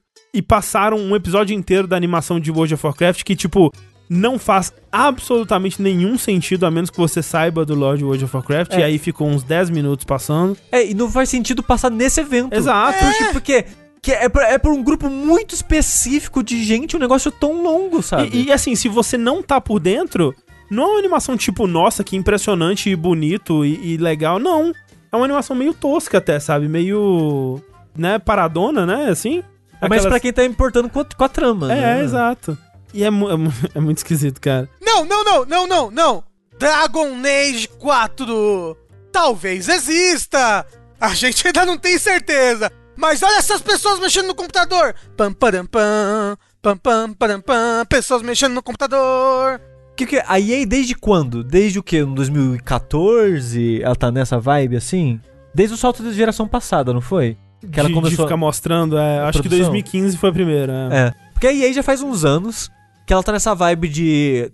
Da época de E3, dessa época de muitos anúncios. Como ela não tem muito pra anunciar, ela faz o quê? Chama o desenvolvedor na cadeira ali da premiação, da, da, da apresentação, e f- m- aponta o microfone e fala: Oh, fala do jogo aí pra gente. Foi o que eles fizeram com o Star Wars, né? O Fallen Order. Uhum. E ela fez muito isso, tipo, com Mass Effect, mostrava o pessoal trabalhando. Não mostrava o jogo, só mostrava o pessoal trabalhando, né? É. E ela tem feito isso com o Dragon Age já há um tempinho. Ó, tipo, só mostra um concept art. Mostra uma cena sem avisar que é Dragon Age. Mostra a produção. Mas isso em evento dela, porque, ah, a gente vai fazer, a gente tem que mostrar alguma coisa. Nesse, ela foi no evento de outro lugar mostrar Dragon Age, mas em vez de mostrar Dragon Age, mostra a produção do Dragon Age. É, mostra uns concept art. Não, uma- umas pessoas debaixo da ponte na floresta falando sobre o jogo. Caralho, eu tava muito tendo derrame. Eu- Cara, era, é uma sketch do Tim and Eric, a gente, sabe? A gente vai descobrir depois. Que era tudo uma, uma grande sketch. Era, era tudo um grande episódio de Nathan For You, a gente vai descobrir. Não, não. E o, o gameplay do Godfall lá, o negócio assim. Caralho, Que, tipo, não gameplay. Aí a pessoa andou pra frente do espaço e acabou o Não, gameplay. que e porra sem, é aquela? sem nenhum pretexto de alguma montagem, assim, música. Não, não. O gameplay sem música, parecia trilha de Kingdom Hearts. tocava a parada, um um- um só o efeito sonoro, 10 segundos, acabou. Próxima coisa. Caralho, onde eu estou? Não, eu morri Eu e fui pro, pro, pro inferno do- dos trailers de videogame. Foi horrível. Foi duas horas, foi duas horas. Ai, socorro. Até a apresentação que era pra ser mais tipo WoW, que foi uma das últimas, né, da noite, que já tinha sido anunciado que ia ter pra criar hype antes, que é a do Ratchet Clank. É. Ela foi, tipo, 80, 90% a mesma que a Sony já tinha feito. Sim, foi o mesmo trecho, né, de gameplay, só que ao invés de uma versão editada, que foi a que eles mostraram no, no, no evento da Sony, eles mostraram uma versão contínua, né? Então foi mais longa, mas não mostrou nada que a gente não tinha visto, né? Tipo, é ah, mas, eu, mas, mas assim, eu curti, eu curti ver. Isso daí eu curti ver bastante. E o que eu curti ver bastante foi o, o melhor lançamento. Assim, foi a melhor coisa da noite, que foi Fall Guys Season 2. Sim, foi uma das melhores coisas, Fall Guys Season 2 foi É, assim, coisas. foi tipo 15 segundos? Foi.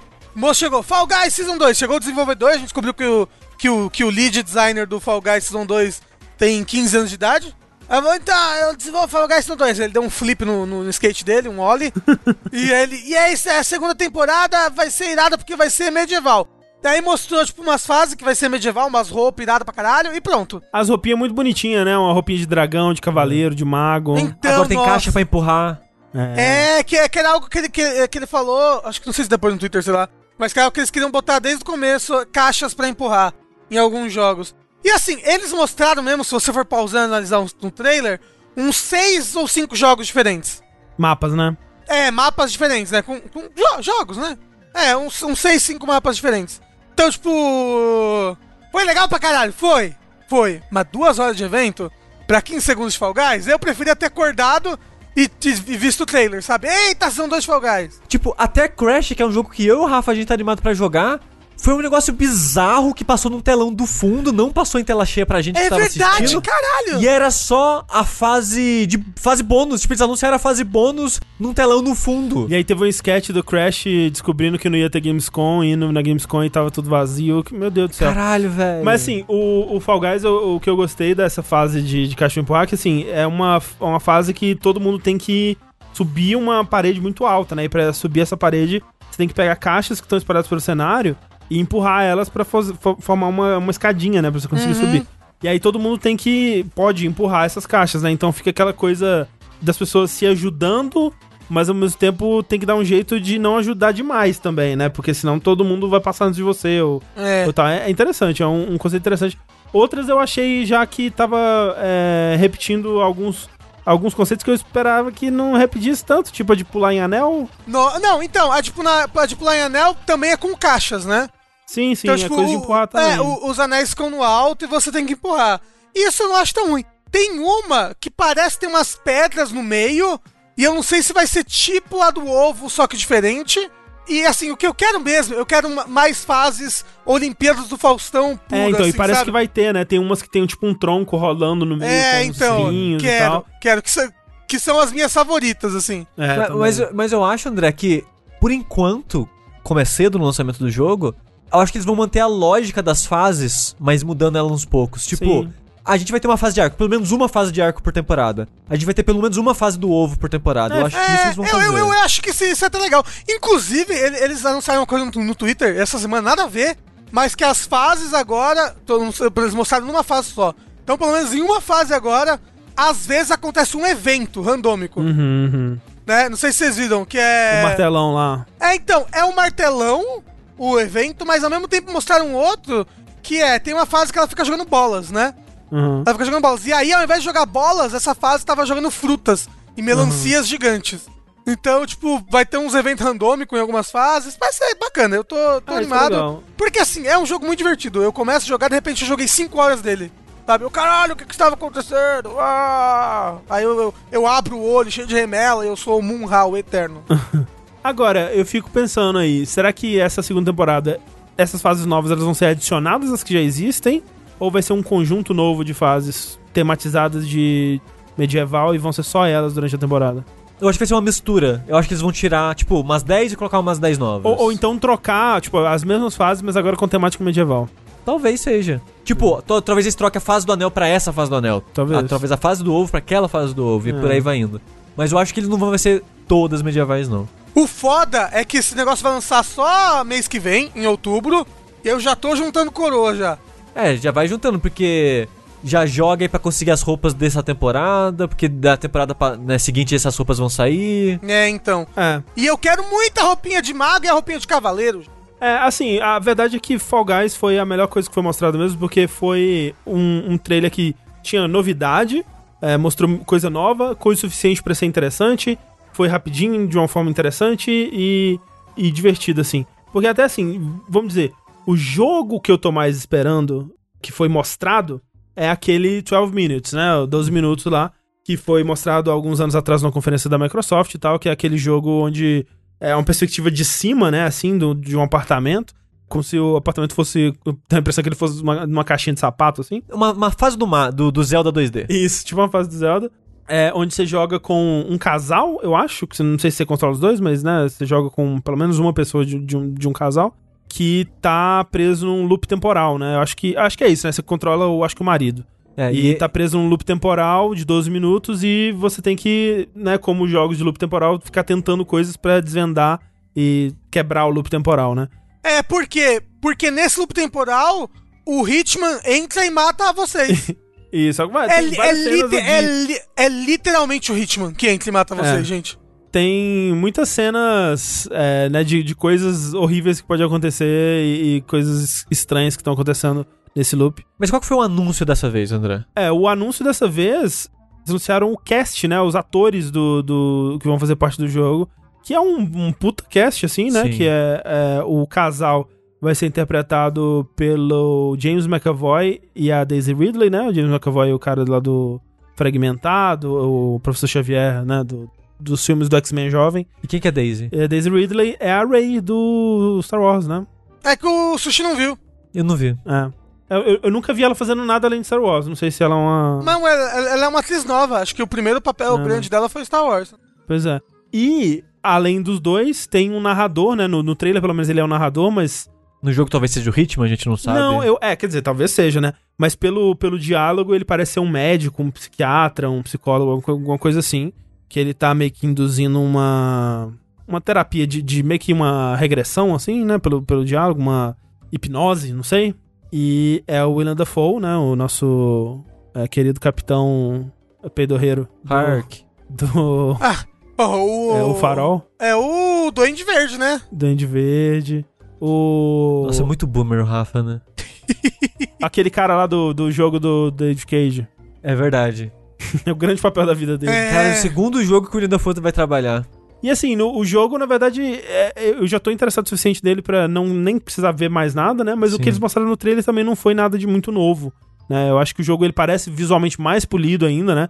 E se você for voltar no histórico desse jogo, você vê o quanto que ele mudou é, das primeiras vezes que ele foi mostrado até agora. Mas é aquele tipo de jogo que, velho, só lança aí quando quiser lançar, que eu vou Sim. jogar e tá tudo certo. Falaram, eh, lembraram que ele é o Ryuk do Death Note. É verdade. Putz. Puta merda. É, rapaz. E ó, alguém foi mais boomer que o Rafa e trouxe a paixão de Cristo aqui, que ele fez Jesus.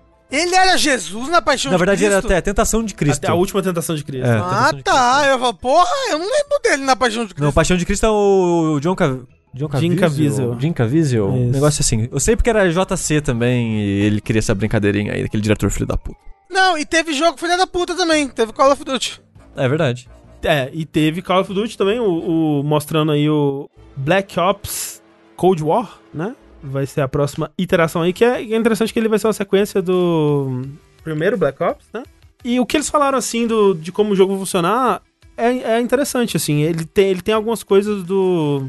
De coisas que eles experimentaram lá no, no Black Ops 2, né? Que o Black Ops 2 ele tinha uma coisa de ra- ramificações na história, dependendo de, de você co- completar ou não certos objetivos nas fases e decisões que você podia tomar e tal.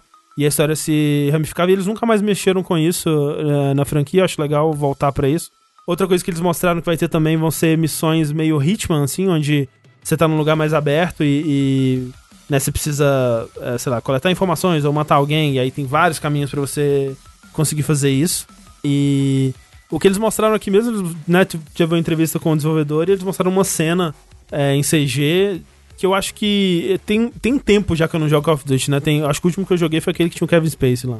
E o Troy Infinity- Baker. Foi Infinity Warfare, eu acho. Não, não. Advanced Warfare. Advance. E ele fazia isso, né? Que ele tinha as sessões de gameplay, mas as cenas de, de história eram uma CG bonitaça, assim. Eu acho que é isso que eles estão fazendo. Se aquela cena que eles mostraram for em engine, né? Se for na engine do jogo, parabéns, tá muito bonito. O Ronald Reagan tá esquisito, Tá um borrachão? tá um borrachão. Mais esquisito ainda é colocar o Ronald Reagan no seu videogame, mas, né, acho que Call of Duty tá, tá, tá certo. Ah, o- sim. é, tá, tá, Ah, tá dentro ah, do que eles. do- do- da premissa, da, da proposta do Call of Duty, né? Mas assim, foi meio. Ah, é. É de mau gosto pra caralho, né? Não, Mas foi é- de um mau gosto assim que só a Ubisoft pra, pra superar aquilo, né? Mas é, é, é o, é o, o mau gosto que a gente já espera de, de Call of Duty, né? O, o jogo que, que culpou a Rússia por um crime de guerra dos Estados Unidos, na verdade. É, não estou surpreso, mas ainda decepcionado. É isso. Então, é. Mas, né, eu, eu- de novo, eu não esperaria algo muito melhor de Call of Duty. Sim. Mas é, é aquilo também, assim, eu, te, eu tenho uma preguiça meio inata, assim, com Call of Duty, mas quando eu paro pra pensar nesse jogo, no que eles falaram desse jogo, tentando ignorar que é Call of Duty, pensando só num jogo de espionagem da Guerra Fria, com essas, essas features que eles deram, me parece interessante, me, me dá vontade de jogar, sabe? E, e eu vou eu vou ver se é- esse ano é um ano que eu volto Call of Duty. E eu fiquei, eu fiquei me sentindo mal, na verdade, por não ter jogado do ano passado, que o pessoal disse que tava muito bom a campanha, né? E eu, eu fiquei, ah, será que eu vou? Será que eu não vou? E acabei não indo. E agora eu não vou mais também, né? Já passou.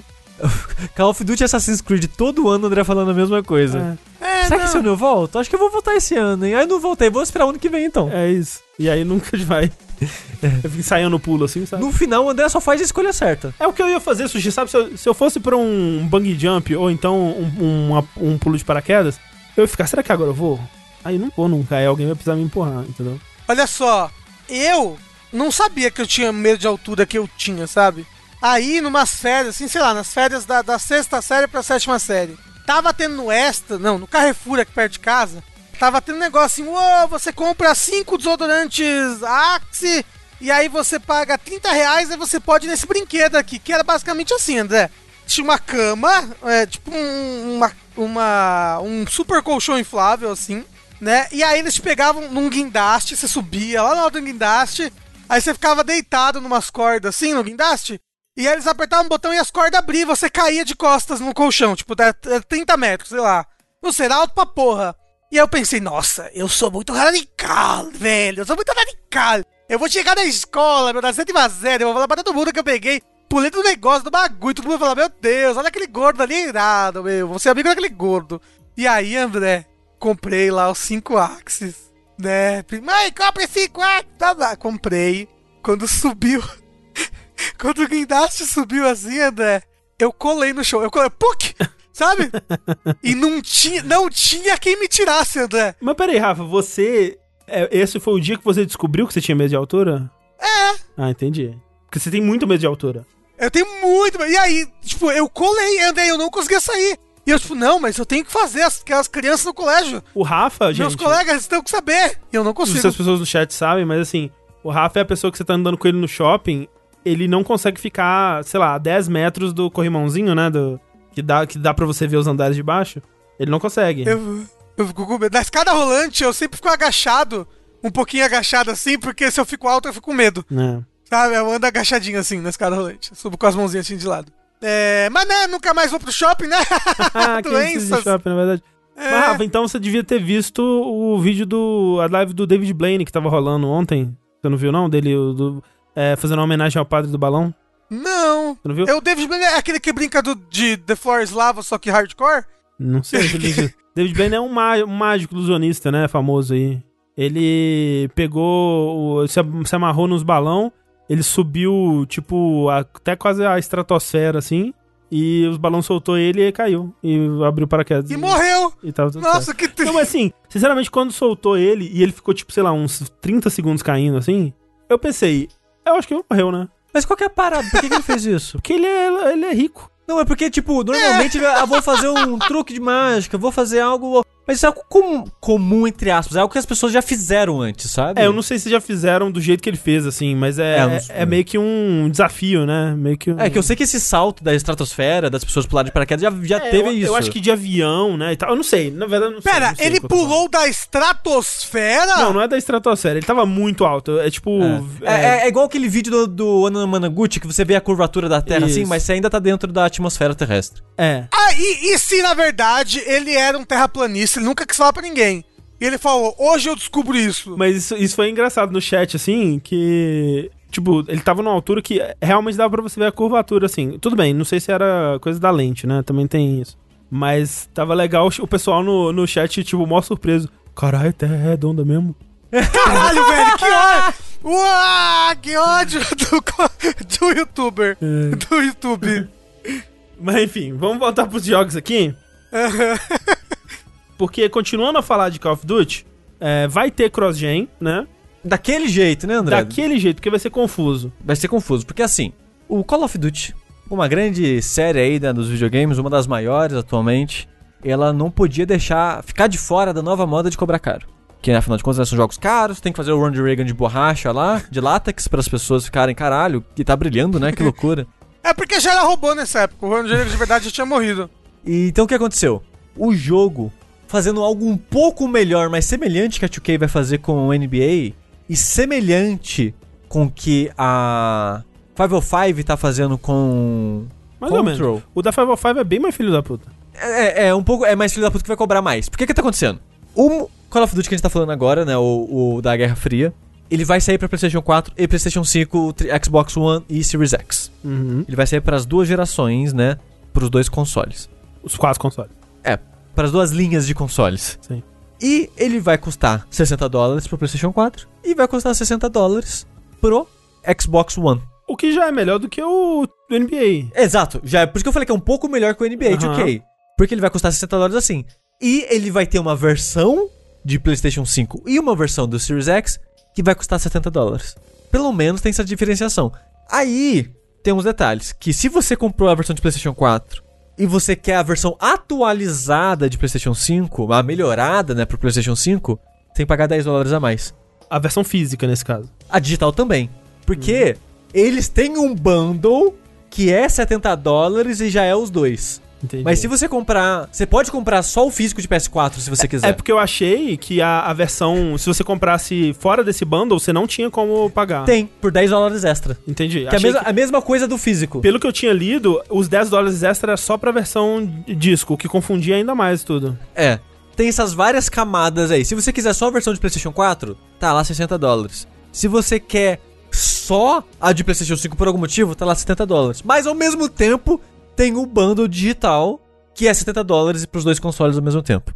É meio confuso, é meio estranho, mas é um pouco melhor do que a 2K, que é só tipo 70 dólares. Foda-se. É, mas tem uma outra camada disso aí, que é muito bizarro, que é com os jogos físicos, né? Porque com os jogos físicos funciona da seguinte forma. Se você comprar, vamos dizer agora, você comprou agora, você não tem os, o console, você não vai comprar os consoles da próxima geração agora, é, mas você comprou lá o Call of Duty do PlayStation 4, né? Você pagou 60 dólares nele lá, tem a caixinha bonita, show. E aí você quer jogar, você como algum passaram alguns meses, agora você tem um PlayStation 5, você quer jogar no PlayStation 5. Aí você pode pagar esses 10 dólares e você usa o disco do PlayStation 4 no PlayStation 5, ele reconhece o seu jogo lá e funciona tudo bem. Se você comprar o disco do Xbox One, você não consegue upgradear para a versão do Series X, na versão de disco, o que, o que é estranho, né? Tanto a versão do Xbox One quanto a versão do PS4, eles rodam no PS5 e no Series X Com a retrocompatibilidade. é, com a retrocompatibilidade, que não vai te dar a versão Super Mega Power com os efeitos Next Gen, Ray Trace e tudo mais, como é o caso do Control também, né? O Control você consegue jogar a sua versão também Antiga. Na, na nova geração, só que é a versão antiga do jogo. Só que aí, a outra coisa é, se você comprou a versão do Xbox Series X do Call of Duty, você consegue jogar essa versão no Xbox One. Você comprou por 60 dólares a versão do Xbox One X e você consegue jogar no Xbox One. Só que, se você comprar a versão do PlayStation 5, você não consegue jogar no PlayStation 4. É muito Caralho, estranho, entendi. cara. É confuso. É, muito confuso. Mas é isso, basicamente assim, se você quiser jogar os dois. Ai, cara, eu falei One X de novo? Não é possível? Onde eu falei One X é Series X, hein, gente? Eu tô confuso aqui. é que, ó, é, é difícil, gente. Não foi eu que coloquei esse nome, é a Microsoft. Mas falaram ali, tipo, ah, mas o que, que tem de complicado? Só compra o bundle de vez. Mas às vezes a pessoa não tem 70 dólares, ela tem 60. Ou ela até tem 70 dólares, mas ela não quer o console novo agora. É. Mas talvez daqui a seis meses ela compra. E se ela vai que o jogo é muito bom e ela quer jogar ele de novo. Aí tem todos esses trâmites, porque ela comprou o físico. Mas ela comprou o físico no Xbox, achando que era igual à história do PlayStation 4, e não é. É. Então, tipo, tem vários esses detalhes. De fato, se você só focar, tipo, a bundle, beleza. Você não tem esses problemas. Mas se você tentar navegar os asteriscos deles de como transitar entre gerações, é muito bizarro. É, tipo, se a pessoa comprou a versão do PlayStation 5 achando que vai conseguir rodar no PlayStation 4, por exemplo, não vai. Mas É. a do, do Series X, você consegue. É. E é muito louco. Por que, que Não no? PlayStation 4, né? Não, no PlayStation 4. É. Então, tipo, é confuso, mas é um salto melhor que da 2K, mas é uma outra prova que os jogos agora com 70 dólares. É, e que não- não vai ser tão fácil assim essa transição do, do cross-gen aí, do, É. do Smart Porque- Delivery, Porque né? eles. Eu. é, vendo agora, é óbvio que isso ia acontecer. Mas eu, eu, inocente, eu tava pensando, não, essa transição de geração vai ser tranquilo. O consumidor não vai se fuder. Porque, a gente já falou isso aqui. Quando teve o salto do PS3 pro PS4, não tinha retro, retrocompatibilidade. Uhum. Então, várias empresas nos primeiros um, dois anos era só relançamento, só relançamento. Era igual a Nintendo com o Switch agora. Só Sim, relançando, sim. só relançando, só relançando. E aí, quando anunciaram a retrocompatibilidade do PS4 PS5, eu pensei, as empresas vão chiar pra caralho. Como é que a Sony vai convencer elas a aceitarem isso? Elas vão ficar putas, vão brigar com a Sony. Eu esqueci que elas podiam fazer isso. Ah, vai ter retro? Então vocês jogam a versão antiga no console novo. Se vocês querem a versão atualizada pro console novo, aí vocês têm que pagar. E eu faz todo sentido eles fazerem isso. Óbvio, óbvio. É óbvio que eles vão arrumar um jeito, né, de ainda cobrar em cima disso. É justo, né? É justo. É, Ju!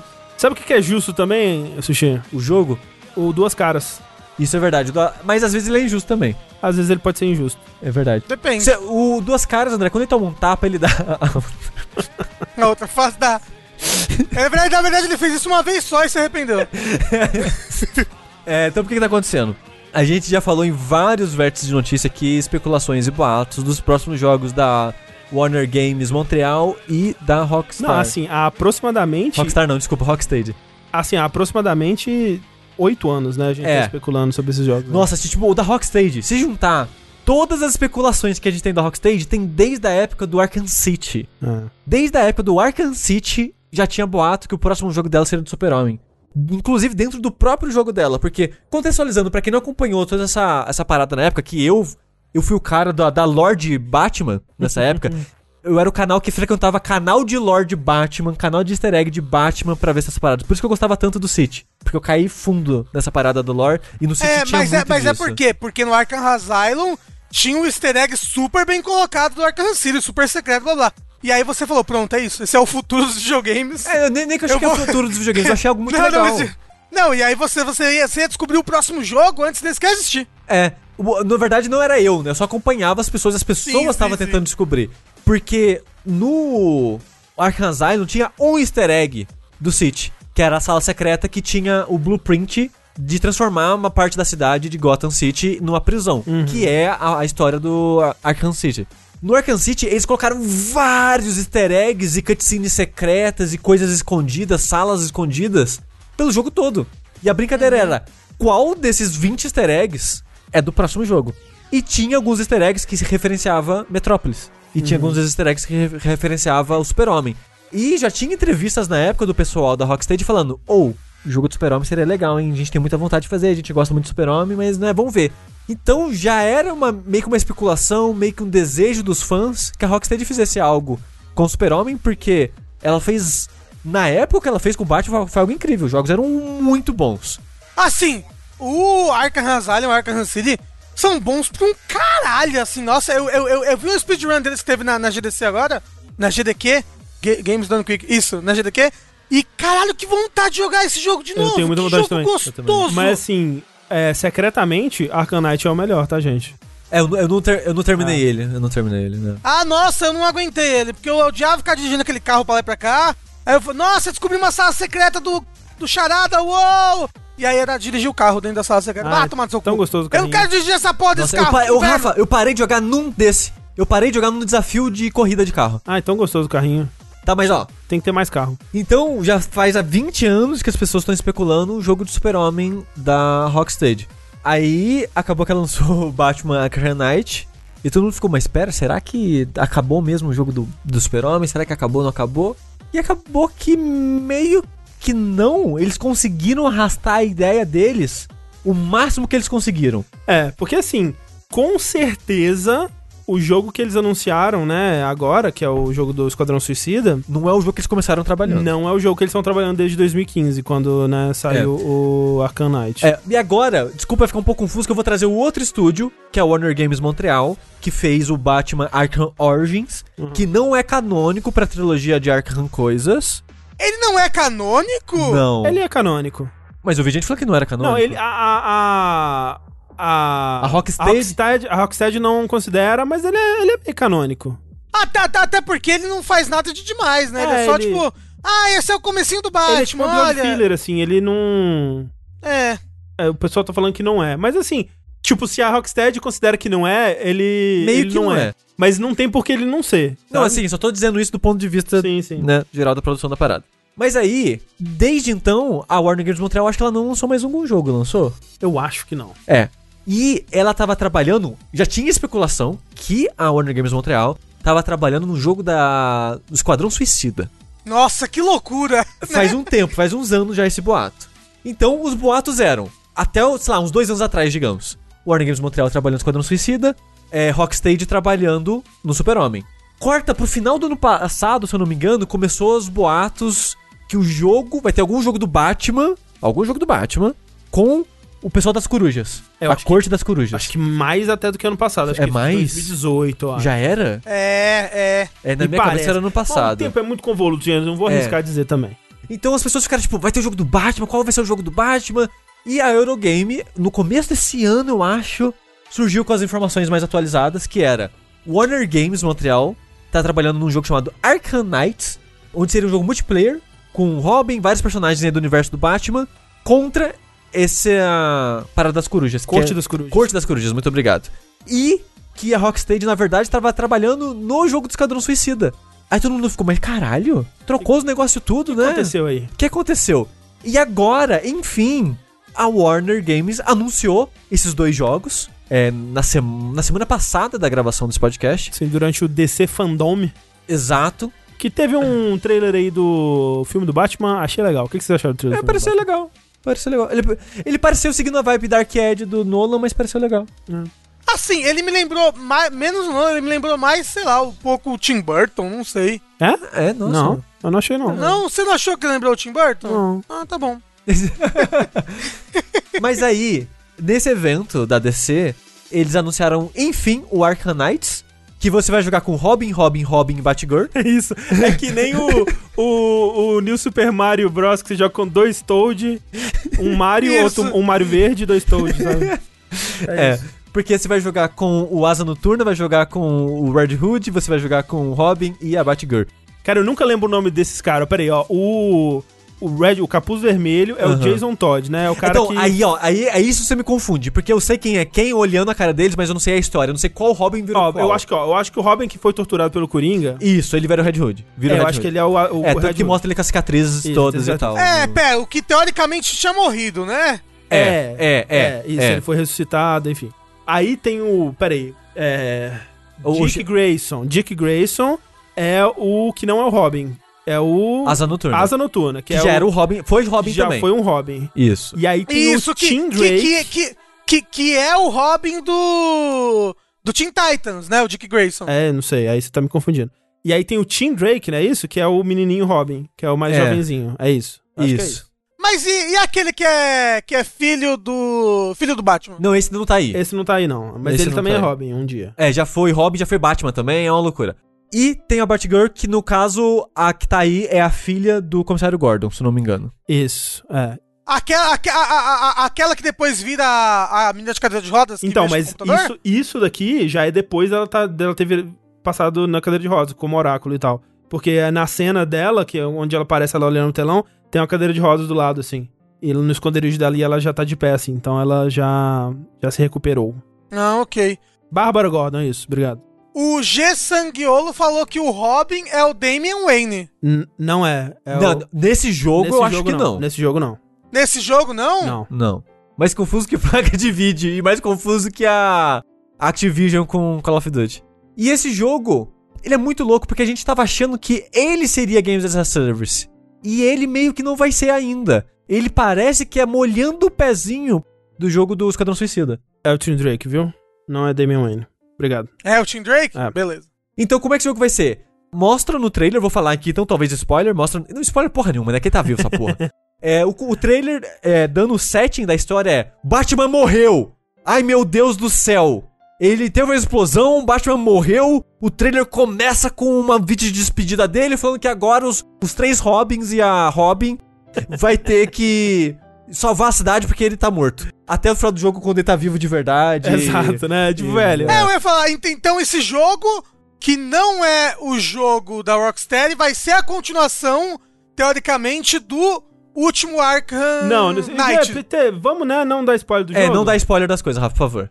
Mas assim, não. Não, Ele- mas, é, mas, mas ele, ele, ele não é no mesmo universo? Não, não é no mesmo universo. É, ele, ele, em teoria, de novo, ele não é canônico. Não, é que não é nem que ele não é canônico, é que ele não é no mesmo universo. É. Tipo, Ah. tanto que tem Robin aí que não devia estar aí ainda, né? De acordo com os eventos do, Do Arkham. do Arkham. Tipo, o, o Jason Todd, por exemplo, no Arkham, sem dar spoilers, ele tem outro papel, completamente diferente. Assim, dito isso, eu nunca zerei o Arkham Knights, então eu não sei de spoiler nenhum, gente. Tá, então tudo bem. Então fica nessa aí. Então, a estrutura do jogo ele vai ser um jogo com historinha, na pegada dos jogos anteriores. Você vai ter a cidade, você vai fazer as coisas, as missõezinhas e blá blá blá.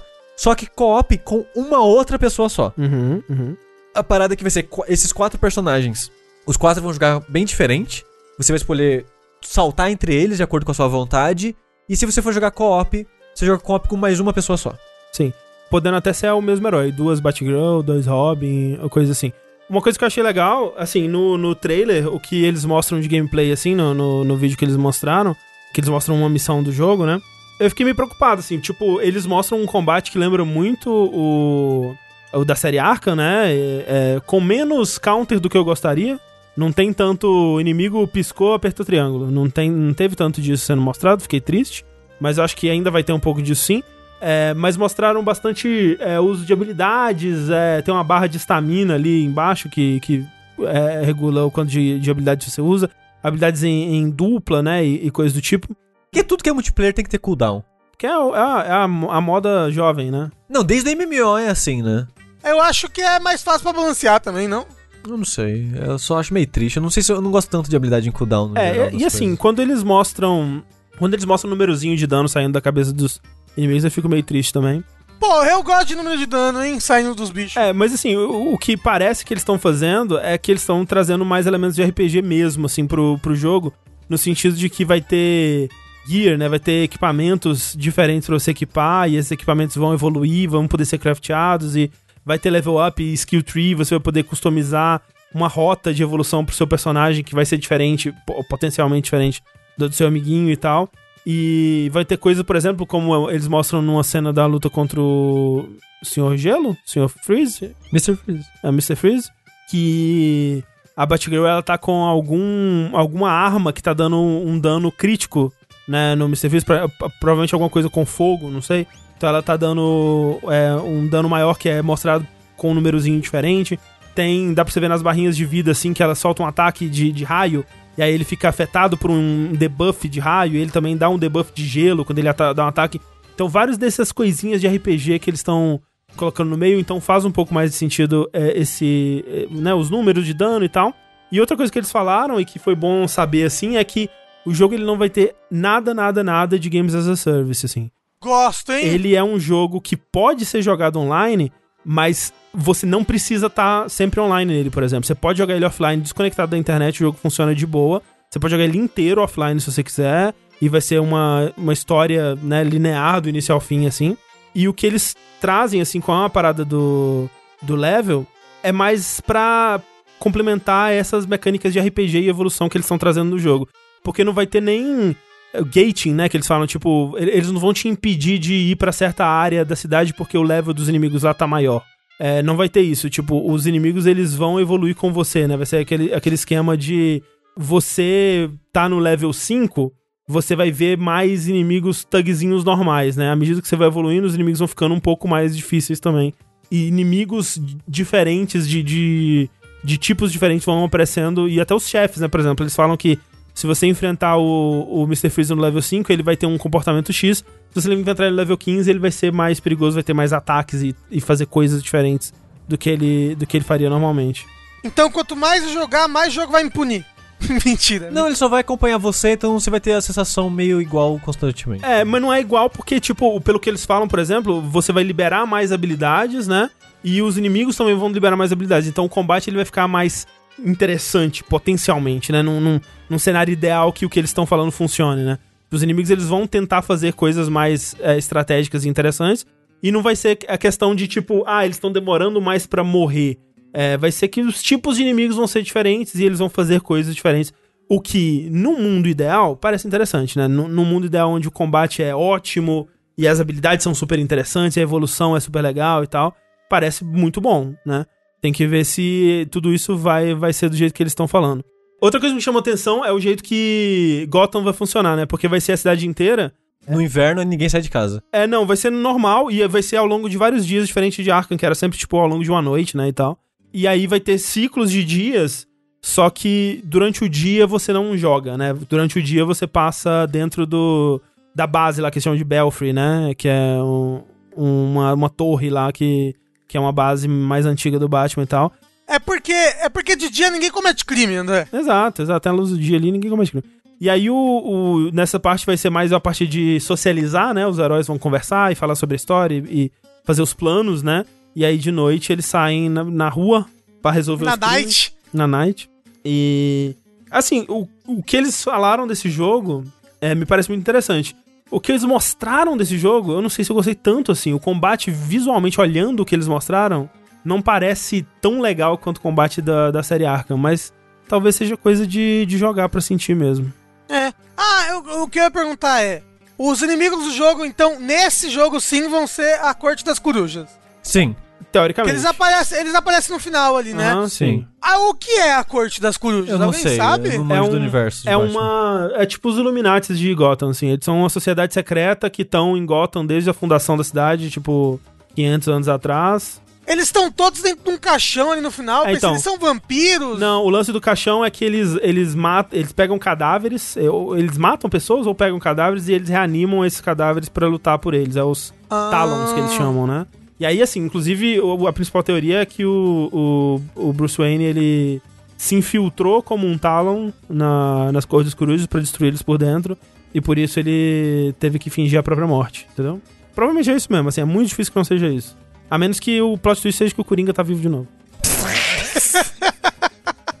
Será que eles vão aguentar fazer um jogo no universo de Batman sem o Coringa? Eu acho difícil, viu? Não vão, não vão. E agora ainda vai ser o Coringa do, do Jared Leto. Nossa. Vai ser bom. Junto com, com o Coringa novo que dança na escada. Falando do Coringa do Jared Leto, o outro jogo que foi anunciado, dessa vez da Rocksteady, é o Esquadrão Suicida, que foi... Teve um teaserzinho em imagem, né, meio que um post, como se fosse um pôster de filme, que era o super-homem meio de ladinho assim, meio três quartos, com aquele símbolo Esquadrão Suicida como se fosse uma mira, né, na cabeça dele. Ó, vou, tem que dizer, os dois jogos, logos muito bonitos. O do Gotham Knights acho muito bonito com o Knights completando o morceguinho assim. E esse daí do Esquadrão Suicida com o Suicide Squad assim, fazendo um X, né? E aí o, o U é o C, o Squad, o U é o C do Suicide. Muito bom, cara, muito É. bom. Não, não, e, e, e aí tá tipo escrito Kill the Justice League no, no, no Squad, assim, tá? Eu achei irado pra caralho também esse logo. Bom logo. É, ao falar ali, André, que a sociedade do, do- da coruja é uma sociedade secreta que sempre existiu no 13º andar da empresa Wayne e o Batman nunca notou. é que é secreto no final de É contas, muito né, secreto, gente? muito bem É. escondido ali. É, mas então, o Esquadrão Suicida, ele é muito engraçado acompanhar o lançamento dele agora, sabendo todo esse histórico de vazamento, e por isso que eu dei esses 10 minutos de contexto antes, porque qual que é a parada? Você vai jogar com o Esquadrão Suicida, você vai ter quatro personagens, pelo menos a princípio, né, pra você jogar, que vai ser a Harlequina, o aquele cara da arma lá no braço, É o Deadshot, Deadshot, o Tubarão Tubarão Rei. Tubarão Rei e o rapaz, o Boomerang lá, Capitão Boomerang. Capitão Boomerang. Você vai jogar com esses quatro personagens que, pelo trailer em CG, parecem jogar bem diferente, né? Porque o trailer em CG vende maneiras bem diferentes dele jogar. A Rocksteady diz que é em engine. Ah, mas né. Ela disse. Porra, assim, porque Não, tá bonito pra um caralho, É, assim. e, tem, e tem umas coisas que dá pra você perceber que não é CG CG, que em CG seria mais bonito, tipo quando o tubarão ele estoura o balão, você vê que é meio tosquinho, você vê que é uma coisa que faz mais sentido num, num jogo mesmo. Mas de qualquer forma, tá bonito. É, o jogo não vai estar nesse Não gráfico. vai, não, provavelmente não vai Por, ser assim. por mais que seja em engine, E é por mais aquele, que seja next gen, é, é aquele em engine que não é actual gameplay. De qualquer forma, você vai jogar com esses quatro, porque o Brainiac... É Brainiac mesmo? Brainiac, é. É, o Brainiac invadiu Metrópolis. Hum, Mas assim, ele invadiu a cidade? Sim, a cidade de Metrópolis. Ele atacou, tá a nave gigante dele pousada lá muito em legal, Metrópolis. inclusive. Muito legal. Mas ele Sim. não é um vírus, o Brainiac? Alguma Ele é um computadorzão. Ah, tá bom. Com os tentáculos espalhados pela cidade, né? Exato. Deve dar pra subir no tentáculo, surfar Aí- no tentáculo. Isso, aí mostra eles enfrentando os robôs do Brainiac, É. os negócios assim. Só que em Metrópolis, cara. Uhum. O jogo se, ma- se passar em Metrópolis, pra mim, é a prova que eles estavam trabalhando em algo do Super-Homem. Estavam. Aí eles falaram, cara, pega o jogo do Esquadrão Suicida pra vocês, dá um Batmanzinho pra mão dos caras de novo. Já tem o f- modelo do Batman É, ali. e faz vocês a porra do, do jogo Games as a Service. E aí o que aconteceu? Eles não queriam jogar fora o Super-Homem que eles fizeram. Não, não, não, não, não. A gente já trabalhou no Super-Homem aqui. Aí o que aconteceu? Super-Homem tá muito louco, gente. E ele é o vilão dessa história agora. Um dos vilões, pelo menos. Super-Homem tá mais louco que o Batman. Hey! Mas agora, me diz aí, por que que é o moço tubarão e não é o crocodilo? Absurdo. Porque o novo filme do, do, do Coisa vai ser com um tubarão. Ah, vai ser com o tubarão? Sim. E, e o Capitão Boomerang aí? Como é que ele tá teleportando? Ele teleporta pra onde ele joga o Boomerang. É tipo o Noctis, assim. Porque eu achei que o poder dele era só ser muito bom com bumerangues. Mas aí, se ele for muito bom com o Boomerang, se ele tiver um Boomerang que ele teleporta pra onde, é melhor ainda, não é? Ah, ok, né? Tô, é tecnologia, né? Tá, É. mas- Tipo, de todas as coisas que acontecem no trailer, o Rafa questiona o teletransporte. Aí achei, achei curioso. Não, primeiro, eu achei curioso que eu falei, caralho, o moço do bumerangue, sério? Aí depois eu comecei a teleportar, eu falei, caralho, que legal, o moço do bumerangue. Assim, eu gostei muito de todo esse trailer, assim, não, é totalmente diferente do que eu imaginava que o Rockstar estivesse fazendo. Mesmo pra um jogo do Esquadrão Suicida, meio que a versão do Esquadrão Suicida que eu tenho na minha cabeça é a do filme, né? Que ainda Que é é meio darks e séria e horrível. E eu achei muito legal ver um Esquadrão Suicida divertido, com piadas que funcionam. Toda, toda a surpresa deles de, de entender que eles que o objetivo deles vai ter que ser matar o Superman é muito engraçado.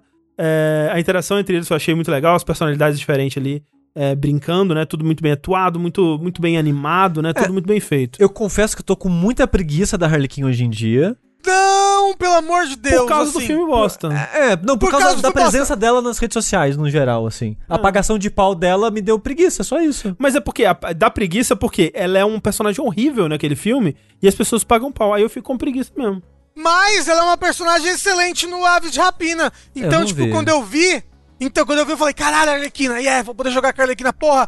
Porque Aves de Rapina é bom pra caralho. E assim, Aves de roupinha. antes no, no desenho e até nos jogos da, da Arkham, nos jogos Arkham menos, mas no desenho eu achava ela muito legal, sabe? Sim, que é onde ela surgiu, né? É. Então, tipo, esse trailer, ele parece legal, como o André falou, ele é muito bonito, ele tem um tom divertido.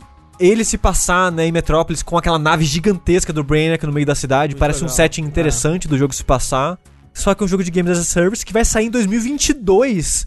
Isso porque ele ainda vai ser adiado. Então só vai sair em 2023. É. Ah, então por isso que ele tá com esse gráfico, Sushi, é PS6 isso daí. A parte do Game as a Service é parte dos rumores ainda, né? Tipo, Hum. a, a Rocksteady mesmo, ela não falou nada sobre isso. Tudo bem que ela não falou quase nada de nada, né, sobre o jogo. É, mas eles lançaram um press release e eles, né, teve o, o Sefton Hill conversando lá com o Will Arnett no, no palco do DC Fandom, falando algumas coisas sobre o jogo e tal. E nada do que ele disse ali confirma, pelo menos, que é Games as Service. E, na verdade, tem algumas coisas que ele diz que me indicam que talvez não seja, né? Porque algumas coisas que ele falou que lembra, que pode dar a entender que seja Games as Service, é, por exemplo, que o jogo ele vai ser sempre com quatro jogadores, né? Tipo, mesmo se você estiver jogando offline, sozinho, você vai ter outros três amiguinhos ali te acompanhando durante o jogo inteiro. Que é mais ou menos o que acontece no, no jogo do Avengers agora, né? Que é um Games as a Hum. Service, por exemplo. Que o Ricardo amou, inclusive, olha só. É, pois é. Veja como o, a- o jogo virou, não é mesmo? É, como o mundo dá voltas. É. Mas assim, tem outras coisas que eles falaram que eu tô muito curioso pra ver como vai funcionar, independente de ser Games as a Service, porque eles falaram que, assim como nos jogos Arkham, essa metrópolis aí é também, tipo, quase que o quinto personagem, né? Vai ser um lugar muito denso e rico de, de coisas pra fazer e pra ver e detalhes, assim, como eles fizeram, mas ainda mais do que eles fizeram nos jogos da série Arkham, que o, o mundo sempre era um destaque, né? Sempre era muito divertido de explorar e de, e de ver todos os cantinhos e descobrir todos os segredos e tal. E se eles forem fazer isso nesse jogo, parece que, que vai ser legal. E parece algo contraintuitivo pra um jogo de Games as a Service, né? Um jogo tipo Destiny ou tipo o, o Avengers mesmo, que são jogos que exploração praticamente zero, né? É tipo, é, é um jogo de ir do ponto A ao ponto B cumprindo missões, derrotando ondas de inimigos, basicamente. Tudo bem que eles podem estar fazendo, né, tentando uma coisa nova aí com o, o tipo de jogo, mas realmente não tem. Tirando os rumores, né, que muitos deles inclusive se provaram incorretos sobre o que esse jogo seria, não tem nada que dê a entender que seja Game of Service, ou talvez seja apenas eu sendo querendo ter Otimista. no mundo. É, eu não sou otimista, mas ao mesmo tempo me pergunto, o que é Games as a Service quando esse jogo sair? É, o que é. Talvez ele, ele esteja criando um novo tipo, né, de, É. de Game of Service. Porque eu acho que ele não pode seguir o molde, tipo, de agora, ou, ou de, sei lá, do primeiro Dash. Ou pode e sair e ele sair bem defasado, né? É. Mas é que, assim, né, o que que define um, um jogo como serviço, né? Ele é um jogo que ele é focado em manter o jogador lá, né? Em, em garantir que o jogador, ele não, nunca complete 100% o que tem, o que tem para fazer, porque senão o jogador sai, e garantir que ele esteja sempre incluindo novos conteúdos. Então esses novos conteúdos, eles nunca podem ser definitivos, né? Eles sempre tem que manter o jogador lá para um próximo. E para um jogo no estilo do que a Rocksteady fazia antes, né? Os, os jogos da série Arkham, por exemplo, isso não funcionaria, né? Você tem que. É que seriam jogos que eles têm um início, meio e fim e, e acabou, né? A, a experiência. E é isso que eu, eu- a maioria das pessoas acha que tem medo quando pensa num jogo assim. A outra coisa que eles falaram, né? A outra informação que tem é que o. O jogo ele vai, ser, vai ter mais foco em tiro também, né? Isso, porque até falaram, né? A descrição do jogo ele é um third person shooter. Isso. Faz sentido, né? Que a- acho que a, todos os personagens, tirando a Arlequina, ela, eles têm armas de algum tipo. Armas de, de arremesso de algum tipo. É. É, eu tô curioso pra ver como é que vai ser jogar com Killshot. Uhum. Com o Killshot, porque ele voa, né? Ele tem um jetpackzinho. Tem um jetpack. Tipo, vai ser limitado, vai ser só, tipo, meio que uma planadinha. Ah, vai ser, vai, vai, vai, vai ter um, um- Uma gasolinazinha assim, sabe? Um. um- como é que fala, gente? Um. um Combustívelzinho. Meter, um meter, um. Um medidor. Um medidor, né? De gasolina, você vai fazer. Puc, aí você pousa, entendeu? Uhum. Aí quando você fica parado, vai. tu, tu, tu, tu, tu, tu, tu, E depois. shhh, né? Entendeu?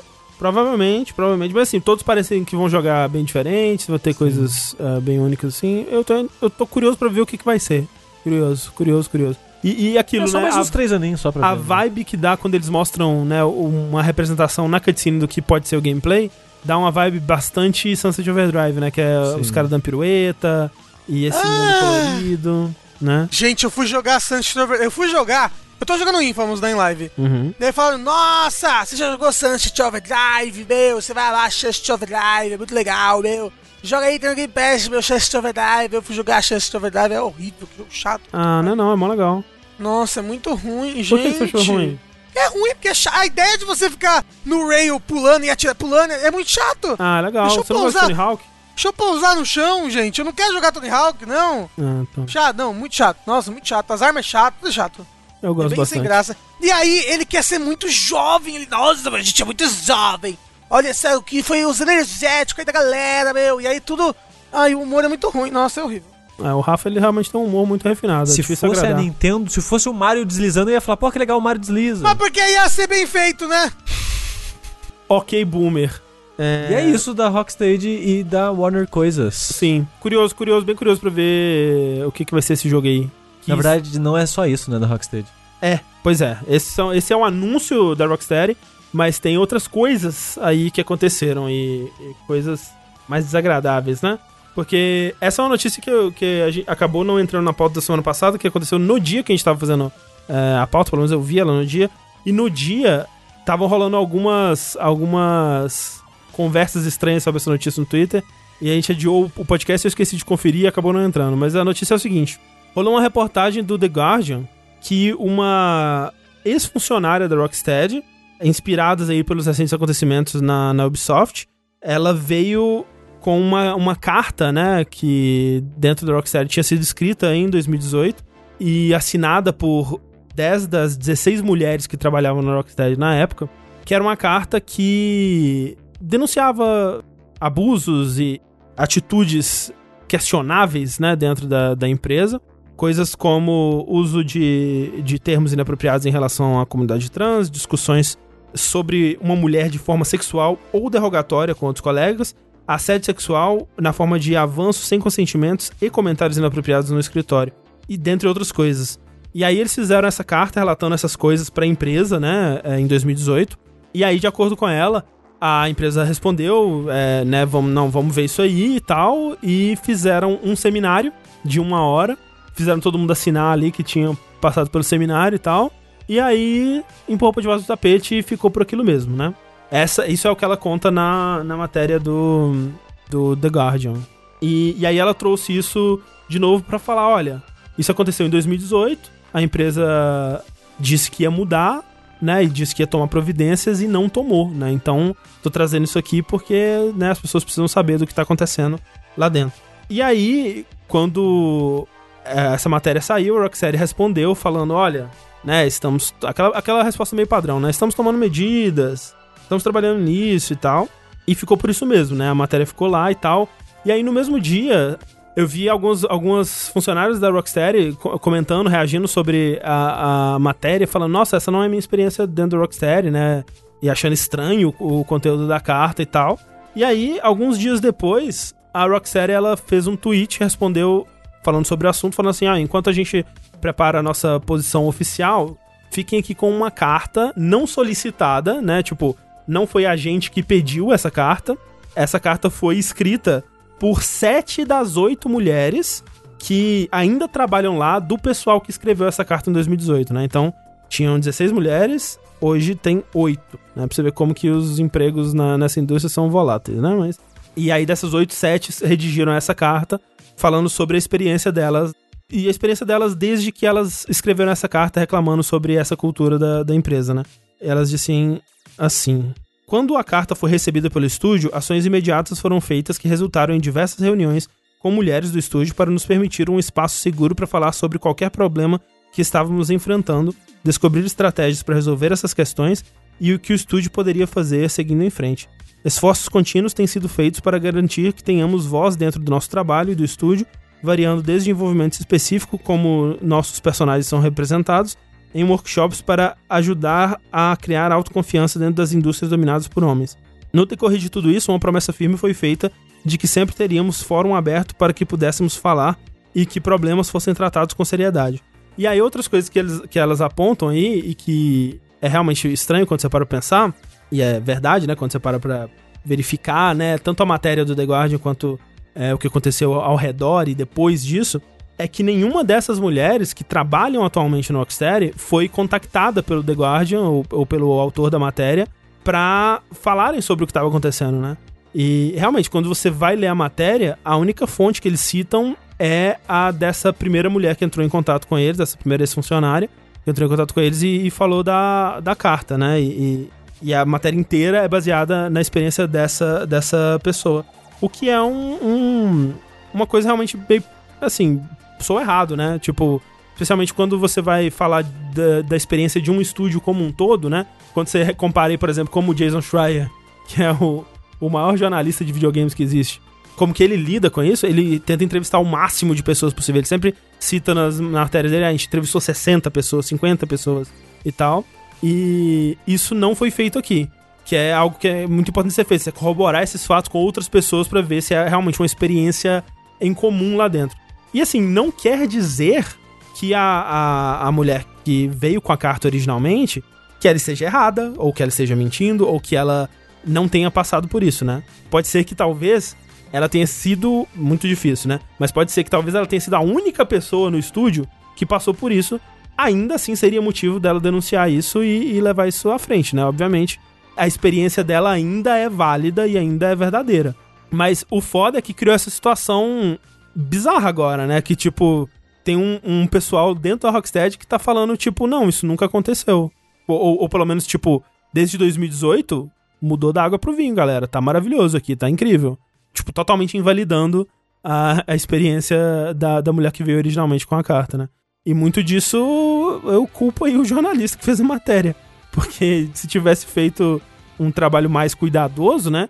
Até podia ter mudado um pouco o tom do, da, da matéria para falar: olha, essa pessoa tá falando que isso aconteceu, em vez de tipo, essa é a cultura da, da empresa.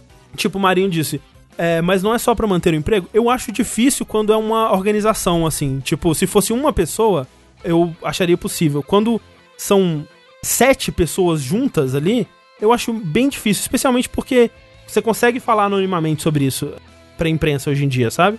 Você consegue. É, é foi, foi assim que muitas das, das denúncias contra a Ubisoft é, vieram à tona, né? Eu acho que, especialmente quando tem uma, uma matéria dessa rolando, né? Quando foi feita, inclusive, por uma ex-funcionária, né? Uma pessoa que não tem mais é, ligações com a empresa internamente.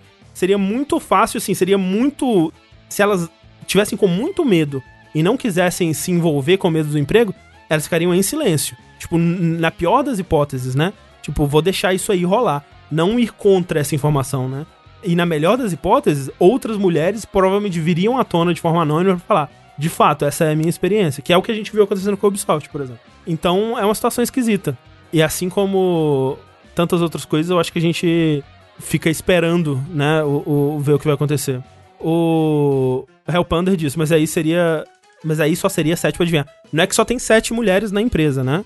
São é, sete mulheres das que estavam em 2018, né? E, e que assinaram a carta originalmente. Com certeza, especialmente agora que eles estão já no, no processo de trabalhar full time num jogo, a empresa deve estar tá muito maior, inclusive. Nossa, mas como é que eles. Meu Deus. O quê? Como é que eles ficaram esse tempo todo sem jogo, né? Deve ter sido bem prejudicial em questão de dinheiro pra empresa esse tempo todo. Projeto, só projeto sem sair, né? Talvez coisa que tenha dado errado, coisa que a gente nunca vai saber, né? Ou vai saber num documentário. É, como eles são uma, um estúdio já financiado pela Warner, eu, eles não trabalham de projeto em projeto, né? Então eu acho que os funcionários em si não tiveram tantos problemas financeiros nesse quesito. Tipo, ah, a gente não entregou o jogo, então a gente não fez dinheiro, então a gente não tem como pagar vocês. Eu, eu acho que a Warner vai bancando eles nesses projetos enquanto isso. Não, mas é, é, é porque, tipo, o que eu tô falando é porque tinham, sei lá, 10 das, das 16 mulheres, aí no, no outro ano já tinha, são 7, sabe? Entendeu? Ah, de, sim, pou- sim. de poucos anos mudou tanto o pessoal. É, eu, eu sei que na, na indústria dos jogos é a rotatividade de funcionário é muito alta, né? Ah, então é isso. é Mas, isso. mas é uma bosta isso, na verdade. Ah, né? sim, sim. Sim, sim. Pelo que as pessoas falam, é uma área muito filha da puta, muito ingrata de se trabalhar, né? Tipo, e as pessoas não têm uma vida útil muito grande dentro dessa indústria, infelizmente. Mas sabe o que que é... Antes da gente ir pra próxima Hum. notícia que pra mim, acho que a notícia quase que é a principal e a mais pesada, é... Fazendo um update, vocês lembram que no, no Fall Guys estava tendo aquela competição que a gente anunciou? A gente falou no, no último vértice de notícias sobre ela? Ah. Que era um leilão da caridade. Ah, sim, sim, sim, da privada. No Da Fall privada Guys, não, do, é. do BD. BD. Isso. Vocês viram quem ganhou? Não. Então, tava ganhando uma empresa de jogo hentai, alguma coisa Ai, assim. meu Deus do céu. Tava dando bastante, mas assim, nos últimos segundos virou e doando, doando um milhão de dólares pra Special Effect, né? Lembra que a gente falou? Aquela Sim. blá blá, blá de caridade, blá blá. Foi, foi em conjunto. Foi o Tyler Ninja, o streamer, Ai, meu Deus. com outro youtuber, o Mr. Beast, ah, o G2 Esports e o Enlab.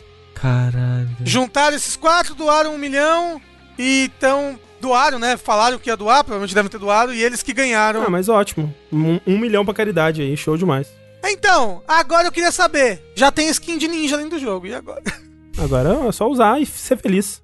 Não, eu quero ver qual, qual vai ser a skin que eles vão bolar. Tomara que seja uma skin bacana. Eu vi uma foto, eu acho, eu acho que era só mocap, que era um bichinho vestido com a faixinha do ninja, assim, né? Oh, inclusive, vocês sabiam que as roupas mais populares do, do Fall Guys eram a roupinha do lobo e a roupa da, da, da, da pomba? É porque Na- começa nas já. primeiras né? semanas. É, então, a roupa do lobo todo mundo começa, a da pomba você pega cedinho. E hoje em dia, quem domina Fall Guys é o Zasco. É o quê? Porque a roupa. Osasco. Não, a roupa mais usada agora é a pomba seguida do cachorro quente. Então, Osasco. Isso, você, você, você sintetizou a cidade de Osasco. É pomba e cachorro quente. Mas isso é São Paulo também. Mas Osasco é mais conhecido pelo cachorro quente. Ah, ok. Uma cachorro quente com ou sem purê? Ih, Osasco deve ter purê. Ah, mas é bom Mas purê, né? assim, eu gosto de purê. Eu gosto de purê no cachorro quente. Você gosta mais de batata ou mais de purê? Mas de, de batata amassada. Mas então, por falar em desgraça, é, nós temos aqui a notícia sobre o grande novo jogo aí dessa grande empresa chamada Ubisoft, né? Que é, lançou aí recentemente o jogo Elite Squad, que é um jogo de celular, que é um jogo meio tático assim, ele traz personagens do grande multiverso do Tom Clancy para um jogo só. Ali ele tem personagem de é, Rainbow Six, tem o, Sam Fisher e etc. E aí, quando o jogo saiu, é, algumas pessoas começaram a reparar na abertura do Não, jogo. mas é, ele saiu, achei que aquilo é só um trailer só. Não, era a abertura do jogo. E aí, a, a, a abertura é o. Ela dá um. um contexto, né? Do que que se trata a, a, campanha do jogo, né? A história do jogo. E é o seguinte, né? Tem esse, esse grupo é, militar aí, paramilitar, sei lá, uma, uma equipe chamada Elite Squad, que foi criada para combater a Umbra, né? A Umbra é o grande inimigo aí do, do Da Elite humanidade. Squad, da humanidade, que é uma a Umbra é uma organização secreta que tá se aproveitando do caos no mundo, né, da insatisfação do povo, da, da pobreza, da fome, das desgraças aí, dos problemas sociais e, e financeiros do mundo, pra atiçar o- o- os fogos, né, a insatisfação das pessoas pra promover manifestações e, e tumultos, né, e badernas aí, que ela promete, né, é, na fachada, ela promete que isso é por melhorias e, e uma utopia igualitária que eles chamam, né? É, só que na verdade, nos, nos fundos, eles querem usar o povo para desestabilizar é, governos, né? E, e, e com isso, eles vão tomar o controle, dar um golpe e implantar uma nova ordem mundial aí. Junto com. Ai, como é que é o nome? moço Soros. que- Isso, junto, junto com Jorge Soros. Isso. Financiado pelo George Soros. E assim, né? No vídeo, o que eles mostram, essas manifestações acontecendo, eles mostram que o povo está sendo con- é, controlado pela Umbra, né? E esse povo, eles erguem cartazes e, e uma iconografia de um, de um punho preto, né? Erguido, que é uma iconografia muito associada a, a movimentos negros, né? Incluindo o, o Black Lives Matter. Que esse ano, né, esteve e, e ainda está, Está. é, em grande evidência, é, principalmente depois das manifestações lá de, de maio, né, é, contra a brutalidade é, policial ali na morte do, do George Floyd e, e não parou, né, assim, é, é, de, de lá pra cá continuou é, acontecendo vez após vez mais mortes e, e tragédias por brutalidade policial, especialmente contra negros. E- Especialmente, quase que, na verdade, principal. Não, exclusivamente, Quase né? que exclusivamente, negro. exato. É. E assim, quando você vê isso tudo, é uma ótima ideia, né? É, é um, é um jogo muito, muito bem concebido. Já tá aí, né, na crista da onda. Já tá, já tá conversando com, com o jovem. Assim, tá, tá. Foi, veio num ótimo momento, né? Assim, com uma grande sensibilidade com tudo que tá acontecendo. Porque, assim, é, é uma, uma ideia maravilhosa você chegar e falar assim: não, esses. No nosso jogo, a gente tá pegando, né, essas, essas é, manifestações que estão ocorrendo no mundo real e falando: olha, isso daqui, ó, Claramente é um vilão. é, na verdade, é. É tudo manipulação, é tudo uma grande conspiração. Você acha que essas pessoas que estão na rua, elas estão lutando pela igualdade, pela, pela justiça e pela, pela paz, né? Na verdade, elas estão só, são só fantoches nas mãos de uma organização maligna que a gente tem que deter. A gente tem que impedir, porque é tudo uma grande conspiração, gente. Que quer derrubar o governo, André. O governo. E aí, André? E aí, como é que você faz isso? Você bota a- a- o BOP pra tirar nas pessoas. É isso, é o único jeito, é o único jeito de o uni- combater o a- único a jeito de, de combater a Umbra é botar o BOP pra tirar nas pessoas. É, porque, tipo, não é nem como se isso fosse uma teoria da conspiração real, né? Que leva pessoas a serem baleadas dentro de manifestações do Black Lives Matter, porque é, o, o americano armado, ele vai lá e pensa, não, eu tenho que acabar com isso. E ele vai lá e dá o tiro em alguém, né? Não é nem como se literalmente isso tivesse acontecido recentemente. É, não é como se isso tivesse acontecido semana passada, sabe? É. E assim, algumas pessoas, né, o termo fascista, né, ele realmente eu acho que em, em alguns casos ele é super utilizado, né, e algumas pessoas realmente perdem um pouco do, do significado, mas é, é tão explicitamente fascista, né, o que eles estão mostrando, porque uma coisa muito, muito comum da ideologia fascista é você criar uma, uma narrativa, né, você construir um, um- um inimigo Vermelho. é, ou, ou da cor que você quiser que ele seja aí, que não pode ser detido de, de formas tradicionais, né? Esse inimigo, ele não, não é simplesmente um inimigo é, é, fácil de ser atingido e de ser eliminado, né? Você precisa tomar é, medidas drásticas, né? Medidas que vão é, cercear a liberdade, que vão é, reprimir com violência. E é literalmente, né, a premissa desse jogo. É muito doido como é explícito, como é na cara, como é, é descarado, como é sem vergonha, né? Eu- o que eu esse me- jogo tá fazendo. Eu me pergunto como que esse jogo chegou nesse ponto, sabe? É. Porque depois, né, que saiu o vídeo, algumas pessoas que trabalham em outras áreas da Ubisoft ficam tipo, "Como- como assim, gente? De, de outros, né, de outros setores que não sabia desse pedaço Não, do não, desenvolvimento do gente, jogo. Teve gente que trabalhava no roteiro desse jogo e não sabia. Sim. Não, tipo, tem uma coisa que esse trailer de abertura, é, esse vídeo de abertura, ele foi ele tá pronto desde 2018, aparentemente. Então assim, tem muitas coisas aí que e- e, no fim das contas eles demonstram talvez muito mais uma falta de, de sensibilidade e de compreensão do mundo, talvez, do que maldade mesmo, eu acho, sabe? Porque eu vi muita gente falando assim, ah, vamos boicotar a, a Ubisoft e tal. E assim, eu acho super válido, acho que cada um, cada um, e eu vejo eh, o boicote nesse caso muito mais como uma consequência do que como uma estratégia, sabe? Porque assim, eu acho que é muito mais fácil de acontecer, tipo, velho, olha o que, que a porra da Ubisoft tá fazendo, mais essa, mais essa porra, né? Como se já não bastasse. Tipo, todas as merdas que eles já fizeram só esse ano, né?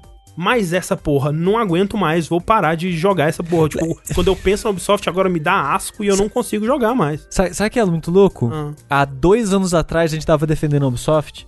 É, não, porra, a, tá, a Ubisoft já foi minha empresa de videogames favorita, sabe? Na época do, do Prince of Persia. E. Persia. Não, mas eu nem digo nem só isso, mas digo, recentemente, quando ela tava correndo o risco de ser comprada Sim, e ela tava sim. se fazendo todo, tipo, ah, por favor, ajuda a gente, não deixa de ser comprada e tal.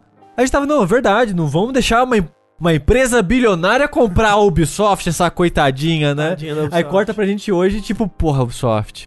Ajuda. Mas de novo? É. Não, e outro, aparentemente essa. Esse. Mais até do que um proto-fascismo é da série Tom Clancy's, né? Porque Ah, é, então. o The Division 2 tem uma coisa muito parecida com isso, as pessoas estão falando. Um, um mais ainda do que o 2. O 2 ele ainda É. tenta dar uma mascarada a mais, assim, porque tem mais envolvimento do povo nas suas ações, né? Mas o, mas o 1 um, ele é um, um, um- um grupo.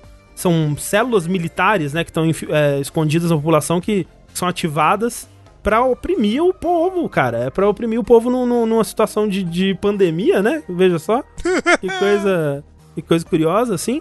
Mas, mas, tipo, o que eu digo aqui no, no, no The Division 2 tem também, tipo, ah, uma organização do povo que tá lutando contra o governo, porque o governo faz muita bosta, e você é, tipo, um contratado do governo pra matar esse povo.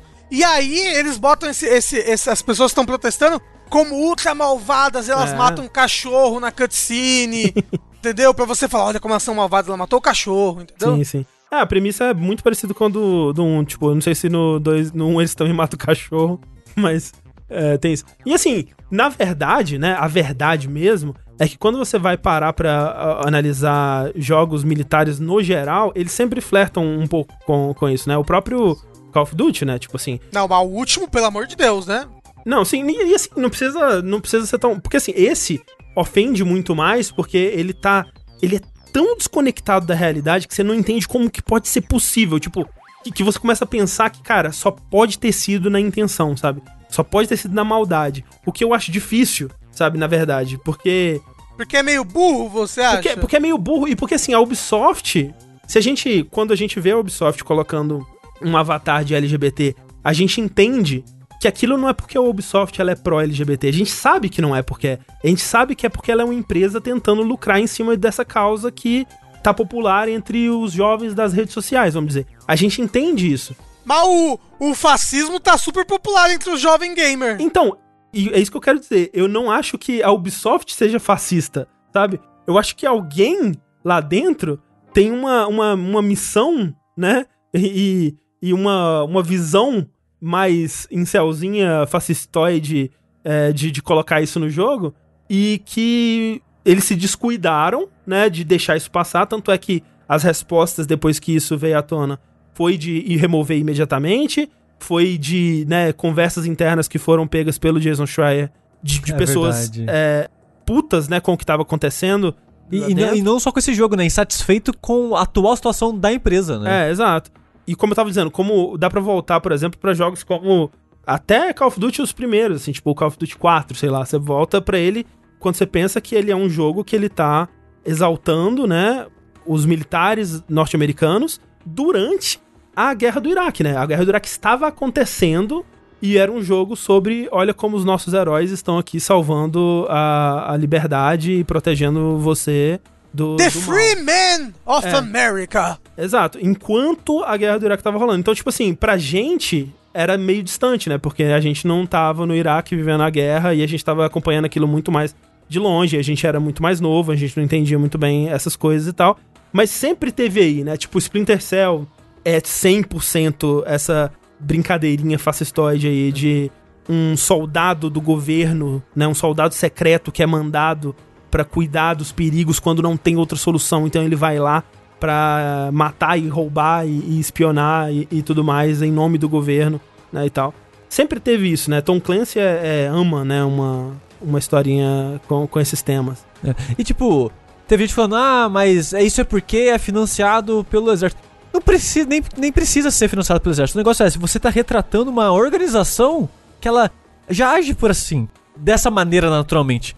Você não precisa nem, tipo, tentar forçar isso. Tipo, se você vai fazer uma história sobre uma organização que pensa assim, a história vai ser assim. E é meio que uma consequência que as pessoas parecem que não notam, sabe? Tipo, Sim. ah, a gente vai fazer, né, um jogo sobre a Guerra Fria dos Estados Unidos fazendo isso e aquilo. Você naturalmente vai fazer uma história que ela age, fala desse aspecto de uma certa forma, vendendo esse aspecto. A não ser que você esteja propositalmente tentando Subverter. né? subverter ela, o que normalmente não é o Não, caso. não, Você só tá tentando retratar, você tá usando ela como um plano de fundo. Por mais que você não tenha intenção de ser imperialista, de ser. é, fazer, tipo. propaganda, digamos assim, pro exército, mesmo que essa não seja a sua intenção, acaba sendo por consequência, Uhum. sabe? Então, não precisa nem ter financiamento do governo em cima disso. É só de, de você fazer algo militar, tipo, pagando pau pros militares, Sim. já vem disso. Então, assim, é, fica muito claro pra mim que alguém dentro da Ubisoft é, flerta com essas ideologias e. e- O, fi- o- o filho do diretor, do. do- É, então, não sei se Ah, é ele também. verdade, Porque tem né? toda essa história também, né? Que o. É, né, que o diretor do jogo é filho do dono da Ubisoft, não é? É isso, é. Tipo, É. ele é o Charlie Guillermo, né? Que Na verdade, não é diretor do jogo, ele é o líder do estúdio, né? é, ele formou e, em 2014, em 2015 ele era o líder desse estúdio. Mas foi porque ele mereceu, tá bom, Rafa? É, se ele é líder do estúdio, é porque ele. É, e ele também já, já falou, é, né, num, num comunicado interno, já, já teve uma mensagem dele pedindo desculpa pela equipe, e essa coisa toda e tal. É. Mas, ele tipo, falou: Eu não sou fascista, gente! E uma pomba branca da paz. É, E tipo, e, nem- emoticon. e a, e a Ubisoft tirou o vídeo, e o problema não tá só no vídeo ou só na ico- iconografia do, do punho. Tá na mensagem do jogo, né? Tá no É. jogo em si, não tem como ela tirar Exato. isso do jogo sem mudar o jogo. É. E aí que entra o lance, assim, que, tipo, a Ubisoft, ela não tem uma política e ela não tem interesse em, aparentemente, em, em verificar o que tá sendo feito é, em relação a isso dentro dos jogos é, deles, assim, porque de todos os lados, né? Porque, assim, você tem jogos dos mais diversos espectros de, de opiniões políticas dentro da Ubisoft. Tipo, você tem um Watch Dogs 2 ou Legion mesmo, que né, tem todo um discurso aparentemente né, anti-Brexit, assim, a gente não, não sabe ainda. Né, você já teve lá atrás um Beyond Good and Evil, que era um jogo é, super legal sobre é, a importância do, do, do jornalismo, né, e da, da verdade como ferramenta de, de revolução e tal. E aí, do, do mesmo lugar sai um jogo desse, né? Então é tipo, é aquela coisa. A gente não, não deve esperar que é, uma empresa dessa saiba o que ela tá fazendo, porque claramente ela não sabe e ela precisa ser puxada na orelha com muita força, como tá acontecendo agora, quando esse tipo de coisa acontece. E assim, boicotada pra quem acha que merece ser boicotado. Eu apoio total. Tipo, eu não acho que é uma, uma solução, né? Eu não acho que vai mudar nada, mesmo que, né, numa, num mundo ideal a gente conseguisse se organizar e fazer um super boicote 2000 que realmente pesasse no- nos bolsos dela, o máximo que ia acontecer é que, opa, é, esse ano no- veio menos dinheiro, né, gente? É, vamos demitir uma galera, então. E continuaria a mesma coisa, mas eu apoio total, assim, pra quem se sente enojado, né, pelo, por esse tipo de, de acontecimento. E assim, na verdade, eu acho que é, me parece muito mais factível um boicote por conta de todo o resto que tá acontecendo já, né? Porque eu acho que todo o resto que, que tá acontecendo, né, da- das denúncias de assédio e da cultura enraizada dentro da Ubisoft disso, é muito mais a Ubisoft do que isso que tá acontecendo com esse jogo. Como eu disse, eu acho que se a Ubisoft enquanto enquanto entidade ela pudesse falar e dizer o que, que ela acha disso aqui, eu acho que ela ia achar, é, isso aqui não é bom não. Porque olha é, todo, toda a negatividade que isso tá trazendo pra gente, sabe? Toda a negatividade, mas e todos os gamers que agora vão jogar esse jogo só pra, pras lacradoras? É, Entendeu? Tem, tem essa galera, né? Eu espero que. Não, então, e, eu- e o meu medo é que isso tudo tenha sido. Não, vamos pegar essa galera. Olha esse público todo aí de fascista de Twitter que a gente não tá pegando nos nossos jogos. É, eu fico com medo de se o- simplesmente a gente tá falando sobre esse jogo aqui, isso chame a atenção pra.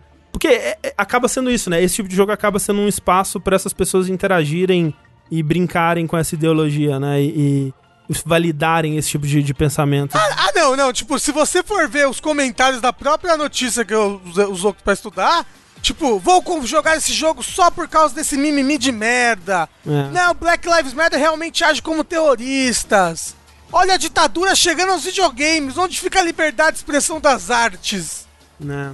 Então, por isso que o gamer é um filho da puta que tem que morrer, desgraçado de merda. Desculpa. Brincadeira.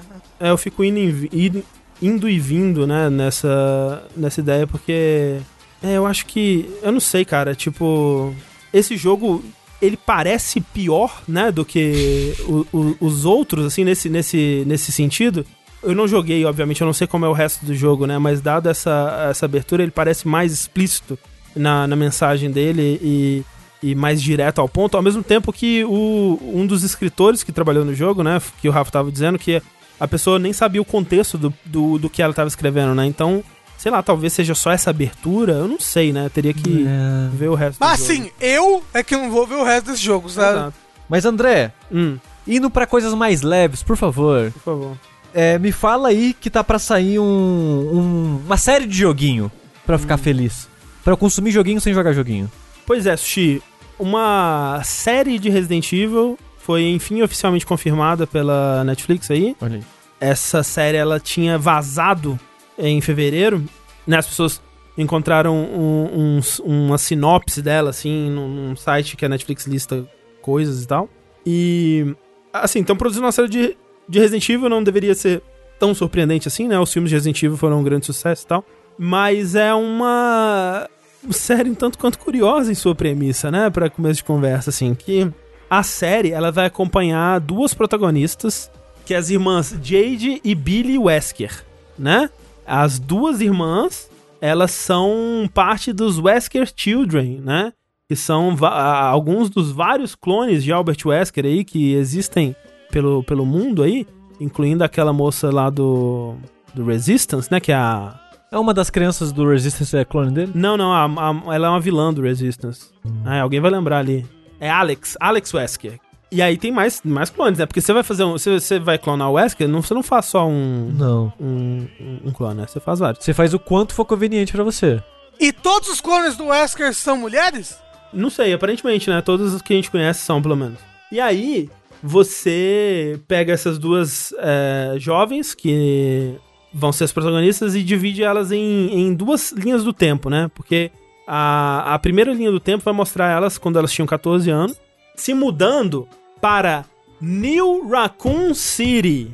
Tá bom, gente? Já deu tempo de reconstruir? É, porque provavelmente é depois do, né, depois dos eventos lá, do, dos anos 90. É, em 98 destruiu, já, já tá na hora de construir uma nova cidade. Imagina, a New Hiroshima, né? Se tiver, a New- É, assim, assim, é, o- de o um mau, pior é que, é assim- de um mau gosto, mas tudo bem. Mas é que assim, o que eu acho maravilhoso disso é que é o seguinte: a gente, enquanto fã de Resident Evil, a gente tá acostumado ao nome Raccoon City, né? Mas vamos desassociar um pouquinho. Vamos desassociar um pouquinho e pensar que o nome do lugar que se passa o jogo é A Nova Cidade Guaxinim. É maravilhoso. Isso é ótimo, cara. Parece. Assim, eu tava falando que é de mau gosto você botar o nome das coisas. Tipo, ah, é a nova cidade que aconteceu um desastre terrível 10 anos atrás, mas a gente tem um bairro aqui, por exemplo, que é Pompeia, né? É verdade. Então, Se alguém de 5 mil anos atrás viesse para o futuro, ia ficar ofendidíssimo. sim.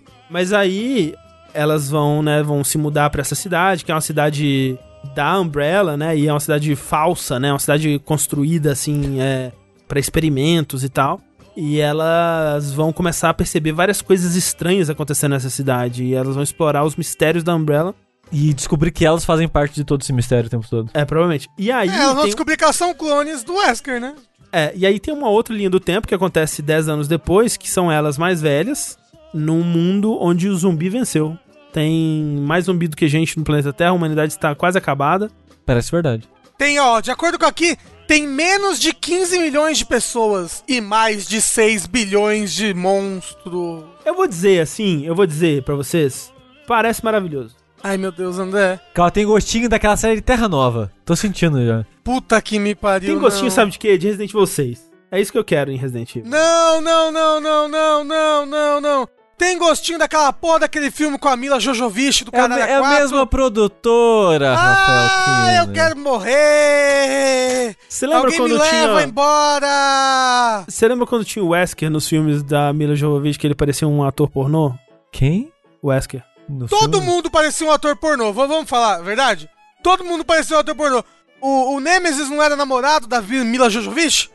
No final das contas? É verdade. Um ódio, que ódio, Imagina. ódio. Imagina um fã de Resident Evil que nunca viu os filmes e você chega pra ele e fala: Ô, nos filmes o Nemesis é o namorado da protagonista.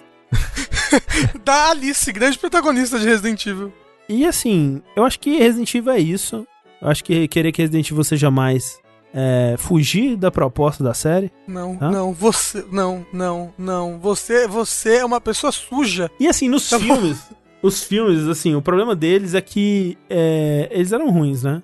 É um grande problema, realmente. Mas eles eram ruins muitas vezes de um jeito divertido. E.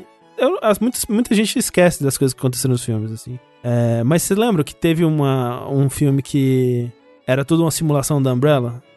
Que todo mundo vivia numa cidade falsa criada pela Umbrella? A série? Você tá falando da série de novo? É, pois é. Enfim, é Resident Evil, né? Maravilhoso. Essa série fantástica, quero muito ver. Mas não para por aí as adaptações potencialmente desastrosas de coisas. Para, Rafael Kina. Não, pera, como assim potencialmente desastrosa? Não, Rafa, isso vai ser muito ruim, Rafa. Não, não, não, não, vai ser ótimo. Deixa eu falar. A Netflix também vai adaptar outra série da Capcom. Não, vai ser o quê? Vai ser o filme do Mega Man, da capa? Né, da capa do, do- dos Estados Unidos? Vai ser um policial cromado do, da capa europeia? Não. É Devil May Cry? É, não, pelo amor de Deus. Vai sair um anime, o que não faz sentido chamar de anime, vai ser uma animação de Dragon's Dogma. Na Yeah. Dragons! Dogma, essa franquia que a Capcom não nos dá mais, infelizmente, a não ser em portes, né, até hoje em dia. Tem o MMO também, né? Mas. Mas nem MMO veio só pra no. Japão, só É. no Japão, não dá pra jogar. E é um MMO, né? Eu quero um Dragon's Dogma 2 de verdade. Mas o negócio é que eu tô botando fé. Eu tô botando fé. Por quê? O que te Por faz quê? botar fé, Rafa? Porque o trailer, deixa eu falar. Assim, história de Dragon's Dogma, venhamos, convenhamos. Só existe do, do, do final do jogo pra frente, né? Mas é legal. O que tem de história lá eu gosto. É, mas é, então, eu acho que o jogo ele não tem história, Sushi, ele tem lore. E a lore dele é muito legal. Né, o setting, o mundo, o jeito como o mundo funciona. É, tipo, o final do jogo, o que ele encerra ali, que ele é mais explícito e te falar e acontecer, e o que você tem que fazer pro jogo encerrar de fato, é muito legal. Sim, é muito legal. Mas é, tudo aquilo faz parte da lore, né? Que você descobre as coisas que fazem esse mundo funcionar. É, exceto o DLC. O DLC tem história mesmo. E é bacana. Agora, o que que eu gostei? Eu gostei do design das coisas. É um anime em CG? Feio. É, é. Mas até aí, aquele, o Dragon Prince, é um CG feio e eu amei. Ah, mas Ah, olha, é, olha, eu. É, Assim, eu não achei feio, não. É, O que é feio nesse trailer é, é os monstros. Os monstros são bem é, feios. os monstros são terríveis todos. Não, mas deixa eu falar. Eu amei que os monstros estão. Eles pegaram o mesmo modelo do jogo, do, do, do 360. Parece que pegaram e pior. no trailer. E eu amei. Eu amei, eu amei, eu amei, eu amei. O que, eu amei que tá tudo igual. O protagonista, ele é a cara do personagem que você começa o jogo lá, o Saulo, sei lá o nome dele. Né, que você joga um- uma espécie de prólogo com ele. Os monstros estão idênticos. O Grigori tá igualzinho a voz e tudo mais. Eu falei, ah, que legal, ah! Né, aparentemente a, a história vai ser uma aventura de ação sobre um homem desafiado por demônios que representam sete pecados mortais de humanos. Mas vamos lá, vai ser lindo, vai ser. Amei. Ah, vai ser. é, é, ele, tá, ele tá sendo animado pela Sublimation Inc., que é quem fez aquela Magus Bride, sabe? Alguma coisa assim? Sim, sei, sei. Não assisti, mas sei. Fez isso e fez aquele outro que vocês odeiam, é Psycho Pass. É bem ruim. Eu, eu nunca vi. É, eles, eles animaram esses dois. Mas é, é fanservice e, e eu gostei. E assim, quem sabe isso não é uma. um. um cheirinho de que vai ter um Dragon's Dogma novo no futuro aí. Quem sabe a Capcom não lembrou que a série existe. Essa não é uma boa maneira de lembrar que a série existe pra mim, mas. E isso nem é a série lembrar, nem é a Capcom lembrar, porque alguém quis fazer isso, não é a Capcom tá fazendo isso. Mas vai que faz muito sucesso e a Capcom fala: Nossa, as pessoas gostam dessa franquia. Vamos dar dinheiro pra fazer mais. Mas não é isso que vai fazer a- o estúdio querer fazer mais. O negócio é, quando o Devil May Cry 5 fa- saiu, o diretor do Devil May Cry 5, que é o diretor do Dragon's Dogma, ele falou que ele queria fazer um Dragon's Dogma 2. E que seria o- meio que a próxima etapa que ele fazia depois do Devil May Cry 5. Então, isso me faz botar muito mais fé no, no próximo, no próximo Dragon's Dogma do que uma animação tosca. É, mas, mas, assim, ó, o pessoal tá falando: Castlevania tem série, Rafa, e não tem jogo novo. Mas é a Konami, a Konami não faz mais jogo, gente. É, porque assim, é, se for um, um puta sucesso tipo Witcher, é, pode movimentar, sim, as coisas aí pra acontecer. e- e- É, mas é. Poucas coisas são sucesso como o Witcher, mas né. É, e eu acho que o Witcher é live action, atrai um, atrai um público geral maior, eu acho. Rafa, deixa eu te fazer uma pergunta então. Você que gosta de Dragon's Dogma e gostou desse trailer aí. É pra você jogar Dragon's Dogma, André. Joga Essa Dragon's moça aí que tá com ele é a pau dele? É, aparentemente é. O que é errado porque ela tá usando um arco mágico e os palmos do jogo não podem ter essa classe de arco mágico. Mas esse não é o jogo. É verdade. Mas é porque esse, esse trailer, esse série animada é baseado em Dragon's Dogma 2. Essa vai ser a revelação no final. Hum, é baseado no Dragon's Dogma Online, que tem umas classes muito loucas. Tem umas classes muito loucas no Dragon's Dogma Online. É, outra pergunta que eu tenho pra você. Por que que nesse trailer aí não mostra o cara subindo em nenhum monstro? A única coisa que você faz em Dragon's Dogma, não é? Não é, depende da classe que você joga. Assim, eu joguei de ladinho e eu fiz bastante isso, mas eu gostava muito de fazer isso. É, assim, quando você joga com classe de. classe de rogue, né? Da, da skill de rogue, escalar nos monstros é a coisa mais irada que tem. Sai escalando em todo mundo. Tem a pessoa na rua, sai escalando a pessoa na rua. Gosto. É. Mas, eu sei que o vértice já tá com 3 horas, mas a gente tem que trazer aqui, André, a notícia principal desse vértice. Que é uma notícia que vai demorar mais ou menos, desculpa, chat, mais ou menos mais uma hora aí pra gente discutir. É uma notícia importante, foi um acontecimento muito importante dessa semana. Mas é o seguinte: o Antônio Fagundes, gente, ele ficou sem dormir por causa de God of War. Isso É maravilhoso. isso. Essa é a Ator notícia. revela gosto. É, ator revela gosto por videogames. E que passou uma semana jogando trilogia original. Pomba! Caralho, nem é o novo, achei que era o novo! Não, não, não. O Antônio Fagundes é true. Ele, ele joga desde o começo pra chegar no, no, no novo agora. Porra. Porque, olha só, essa notícia é maravilhosa pelo seguinte. O Antônio Fagundes, ele já ele viveu toda a experiência do gamer numa, numa semana só. Ele, ele, ele, ele fez o ciclo completo do gamer, que é maravilhoso. Olha só, ele disse assim, eu comprei aquele God of War, que é uma maravilha. Imagina que é o Antônio Fagundes falando. É um Foi grego espartano que luta contra deuses do Olímpio. É uma maravilha. Olha, eu achei que eu tinha perdido esse trem, mas eu fiquei louco. Fui até o fim do jogo, comprei o segundo, comprei o terceiro e fiquei jogando uma semana sem parar aquele jogo. Não dormia, não fazia nada. É o gamer. é o gamer. Ele virou gamer! Virou gamer. Não conseguia focar. Eu fiquei umas três horas na primeira página de um livro e não conseguia. Meu cérebro dispersava, eu pensava em outras coisas. É a minha experiência tentando ler. Mas é a minha experiência de. Mas olha só, é. Ele diz né, que o novo hobby né, tinha afetado as paixões dele com a leitura e que ele precisou de dois dias só pra sentar mentalmente e retomar o foco na leitura. Não, e aí por fim ele conclui o seguinte: este aparelhinho, que é maravilhoso, que é maravilhoso, não é pra ser usado o tempo todo, porque tira o foco da sua vida. Você fica meio bobo. Você fica esperto, ágil, rápido. Seu pensamento pula rapidamente de um negócio pro outro. Mas você é incapaz de viver em sociedade. Mentira, não foi. Mas você. É pior ainda do que ele falou, na verdade.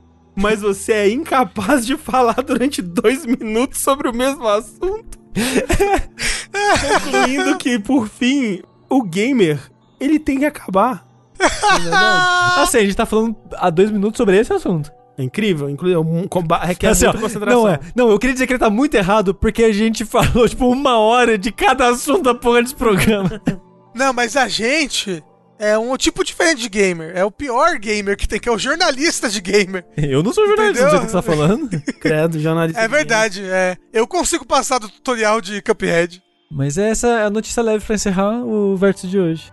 Cara, eu fiquei maravilhado, porque achei incrível. Tive que ver o vídeo pra ouvir isso da boca, dos lábios. Qual do- foi a situação que ele falou isso? Ele tava fazendo uma live com uma outra atriz lá. Acho que é atriz. Ah, não, tá todo mundo fazendo live. Ah, ho- Hoje não vai ser a primeira live da Anitta com a Já Samira foi. Close. Já foi É. essa altura. Aí eu vejo a gente tem tipo 15 pessoas assistindo só o verso de hoje, porque o pessoal tá tudo na live da Anitta. Gente, o pessoal tá pedindo a Anitta aqui, hein? Vamos dar rage na Anitta? É, mas assim... É no Facebook, é no Facebook, se Ah, não me engano. Ok. Mas assim, eu tô na espe- esperança agora das impressões sobre o God of War novo, né? É, eu quero ver como é que, que vai ser isso. Não, quero, será que ele jogou? Porque esse daí foi na época do Play 2, né? Que ele Gente. jogou, ele jogou no Play 3. Eu fico pensando, o que, o o que, o Antônio Fagundes fazia no minigame de sexo? Jogava. Ele gostava. Mas será, mas será que ele achava legal? Ah, ele era um senhor de 80 anos de idade, ele acha essas Não, paradas não, legais. não. Ele, ele descobriu o videogame com 60 anos de idade, ele falou. Então eu fiquei louco com videogame. É, o- a parada é que uma coisa que eu tenho percebido ao longo do tempo, vendo pessoas velhas em mídias, em histórias e tal, é que todo mundo parece um pouco meu pai. No sentido que é um velho tarado. Então eu acho que todo mundo que nasceu naquela época, mais ou menos ali, tem essa meio mentalidade de: ah, tudo bem, eu ser o velho tarado safado aqui, hahaha, sexo, vou fazer uma piada de putaria. Aí vê uma mulher passando, faz uhul, faz uma piadinha sem graça. Ó, o Mo Miller falou, Stênio Garcia, que é o outro do Carga Pesada, já vazou nudizão. É verdade. eu Então já os velhos gostam de putaria. Garcia. Era uma, era uma bilada, assim. Vocês já viram o nude do Stanley Garcia? Não, mas vamos procurar agora. Eu acho que eu vi na época, acho que você mostrou pra mim. A gente, a gente, a gente já falou disso. Eu... A gente já falou Você disso me no, a gente já falou disso no streaming, André. Esse Sei lá, em 2013, quando isso aconteceu, eu lembro disso. Eu lembro dessa conversa. Você me põe essa culpa, essa, essa responsabilidade em cima dos meus Eu ombros. não sei se foi você, mas eu lembro que foi no streaming do jogabilidade. Isso aconteceu e alguém me mostrou. Eu chuto que foi o Gente! André. Gente, tá aqui. Tá aqui o Antônio Fagundes e, e- e- não sei se é a mulher dele, a esposa dele. ah, o brinquedo completamente torto pra, pra direita. Aí Não, um não é o caminhão Antônio atrás. Fagundes, não. Não, Antônio Fagundes, não, perdão, Stênio Garcia. Né? Stênio Garcia é a esposa dele. E aí tem. Fizeram Photoshop com um caminhão no fundo. E em cima escrito carga pelada. Desculpa, gente. Ah! não, só... E com essa a gente encerra mais um vértice, gente. Eu, eu sinto muito e eu sou o André Campos. Eu sou o Eduardo do Sushi. Eu sou Rafael Kina. E até a próxima. Tchau, tchau.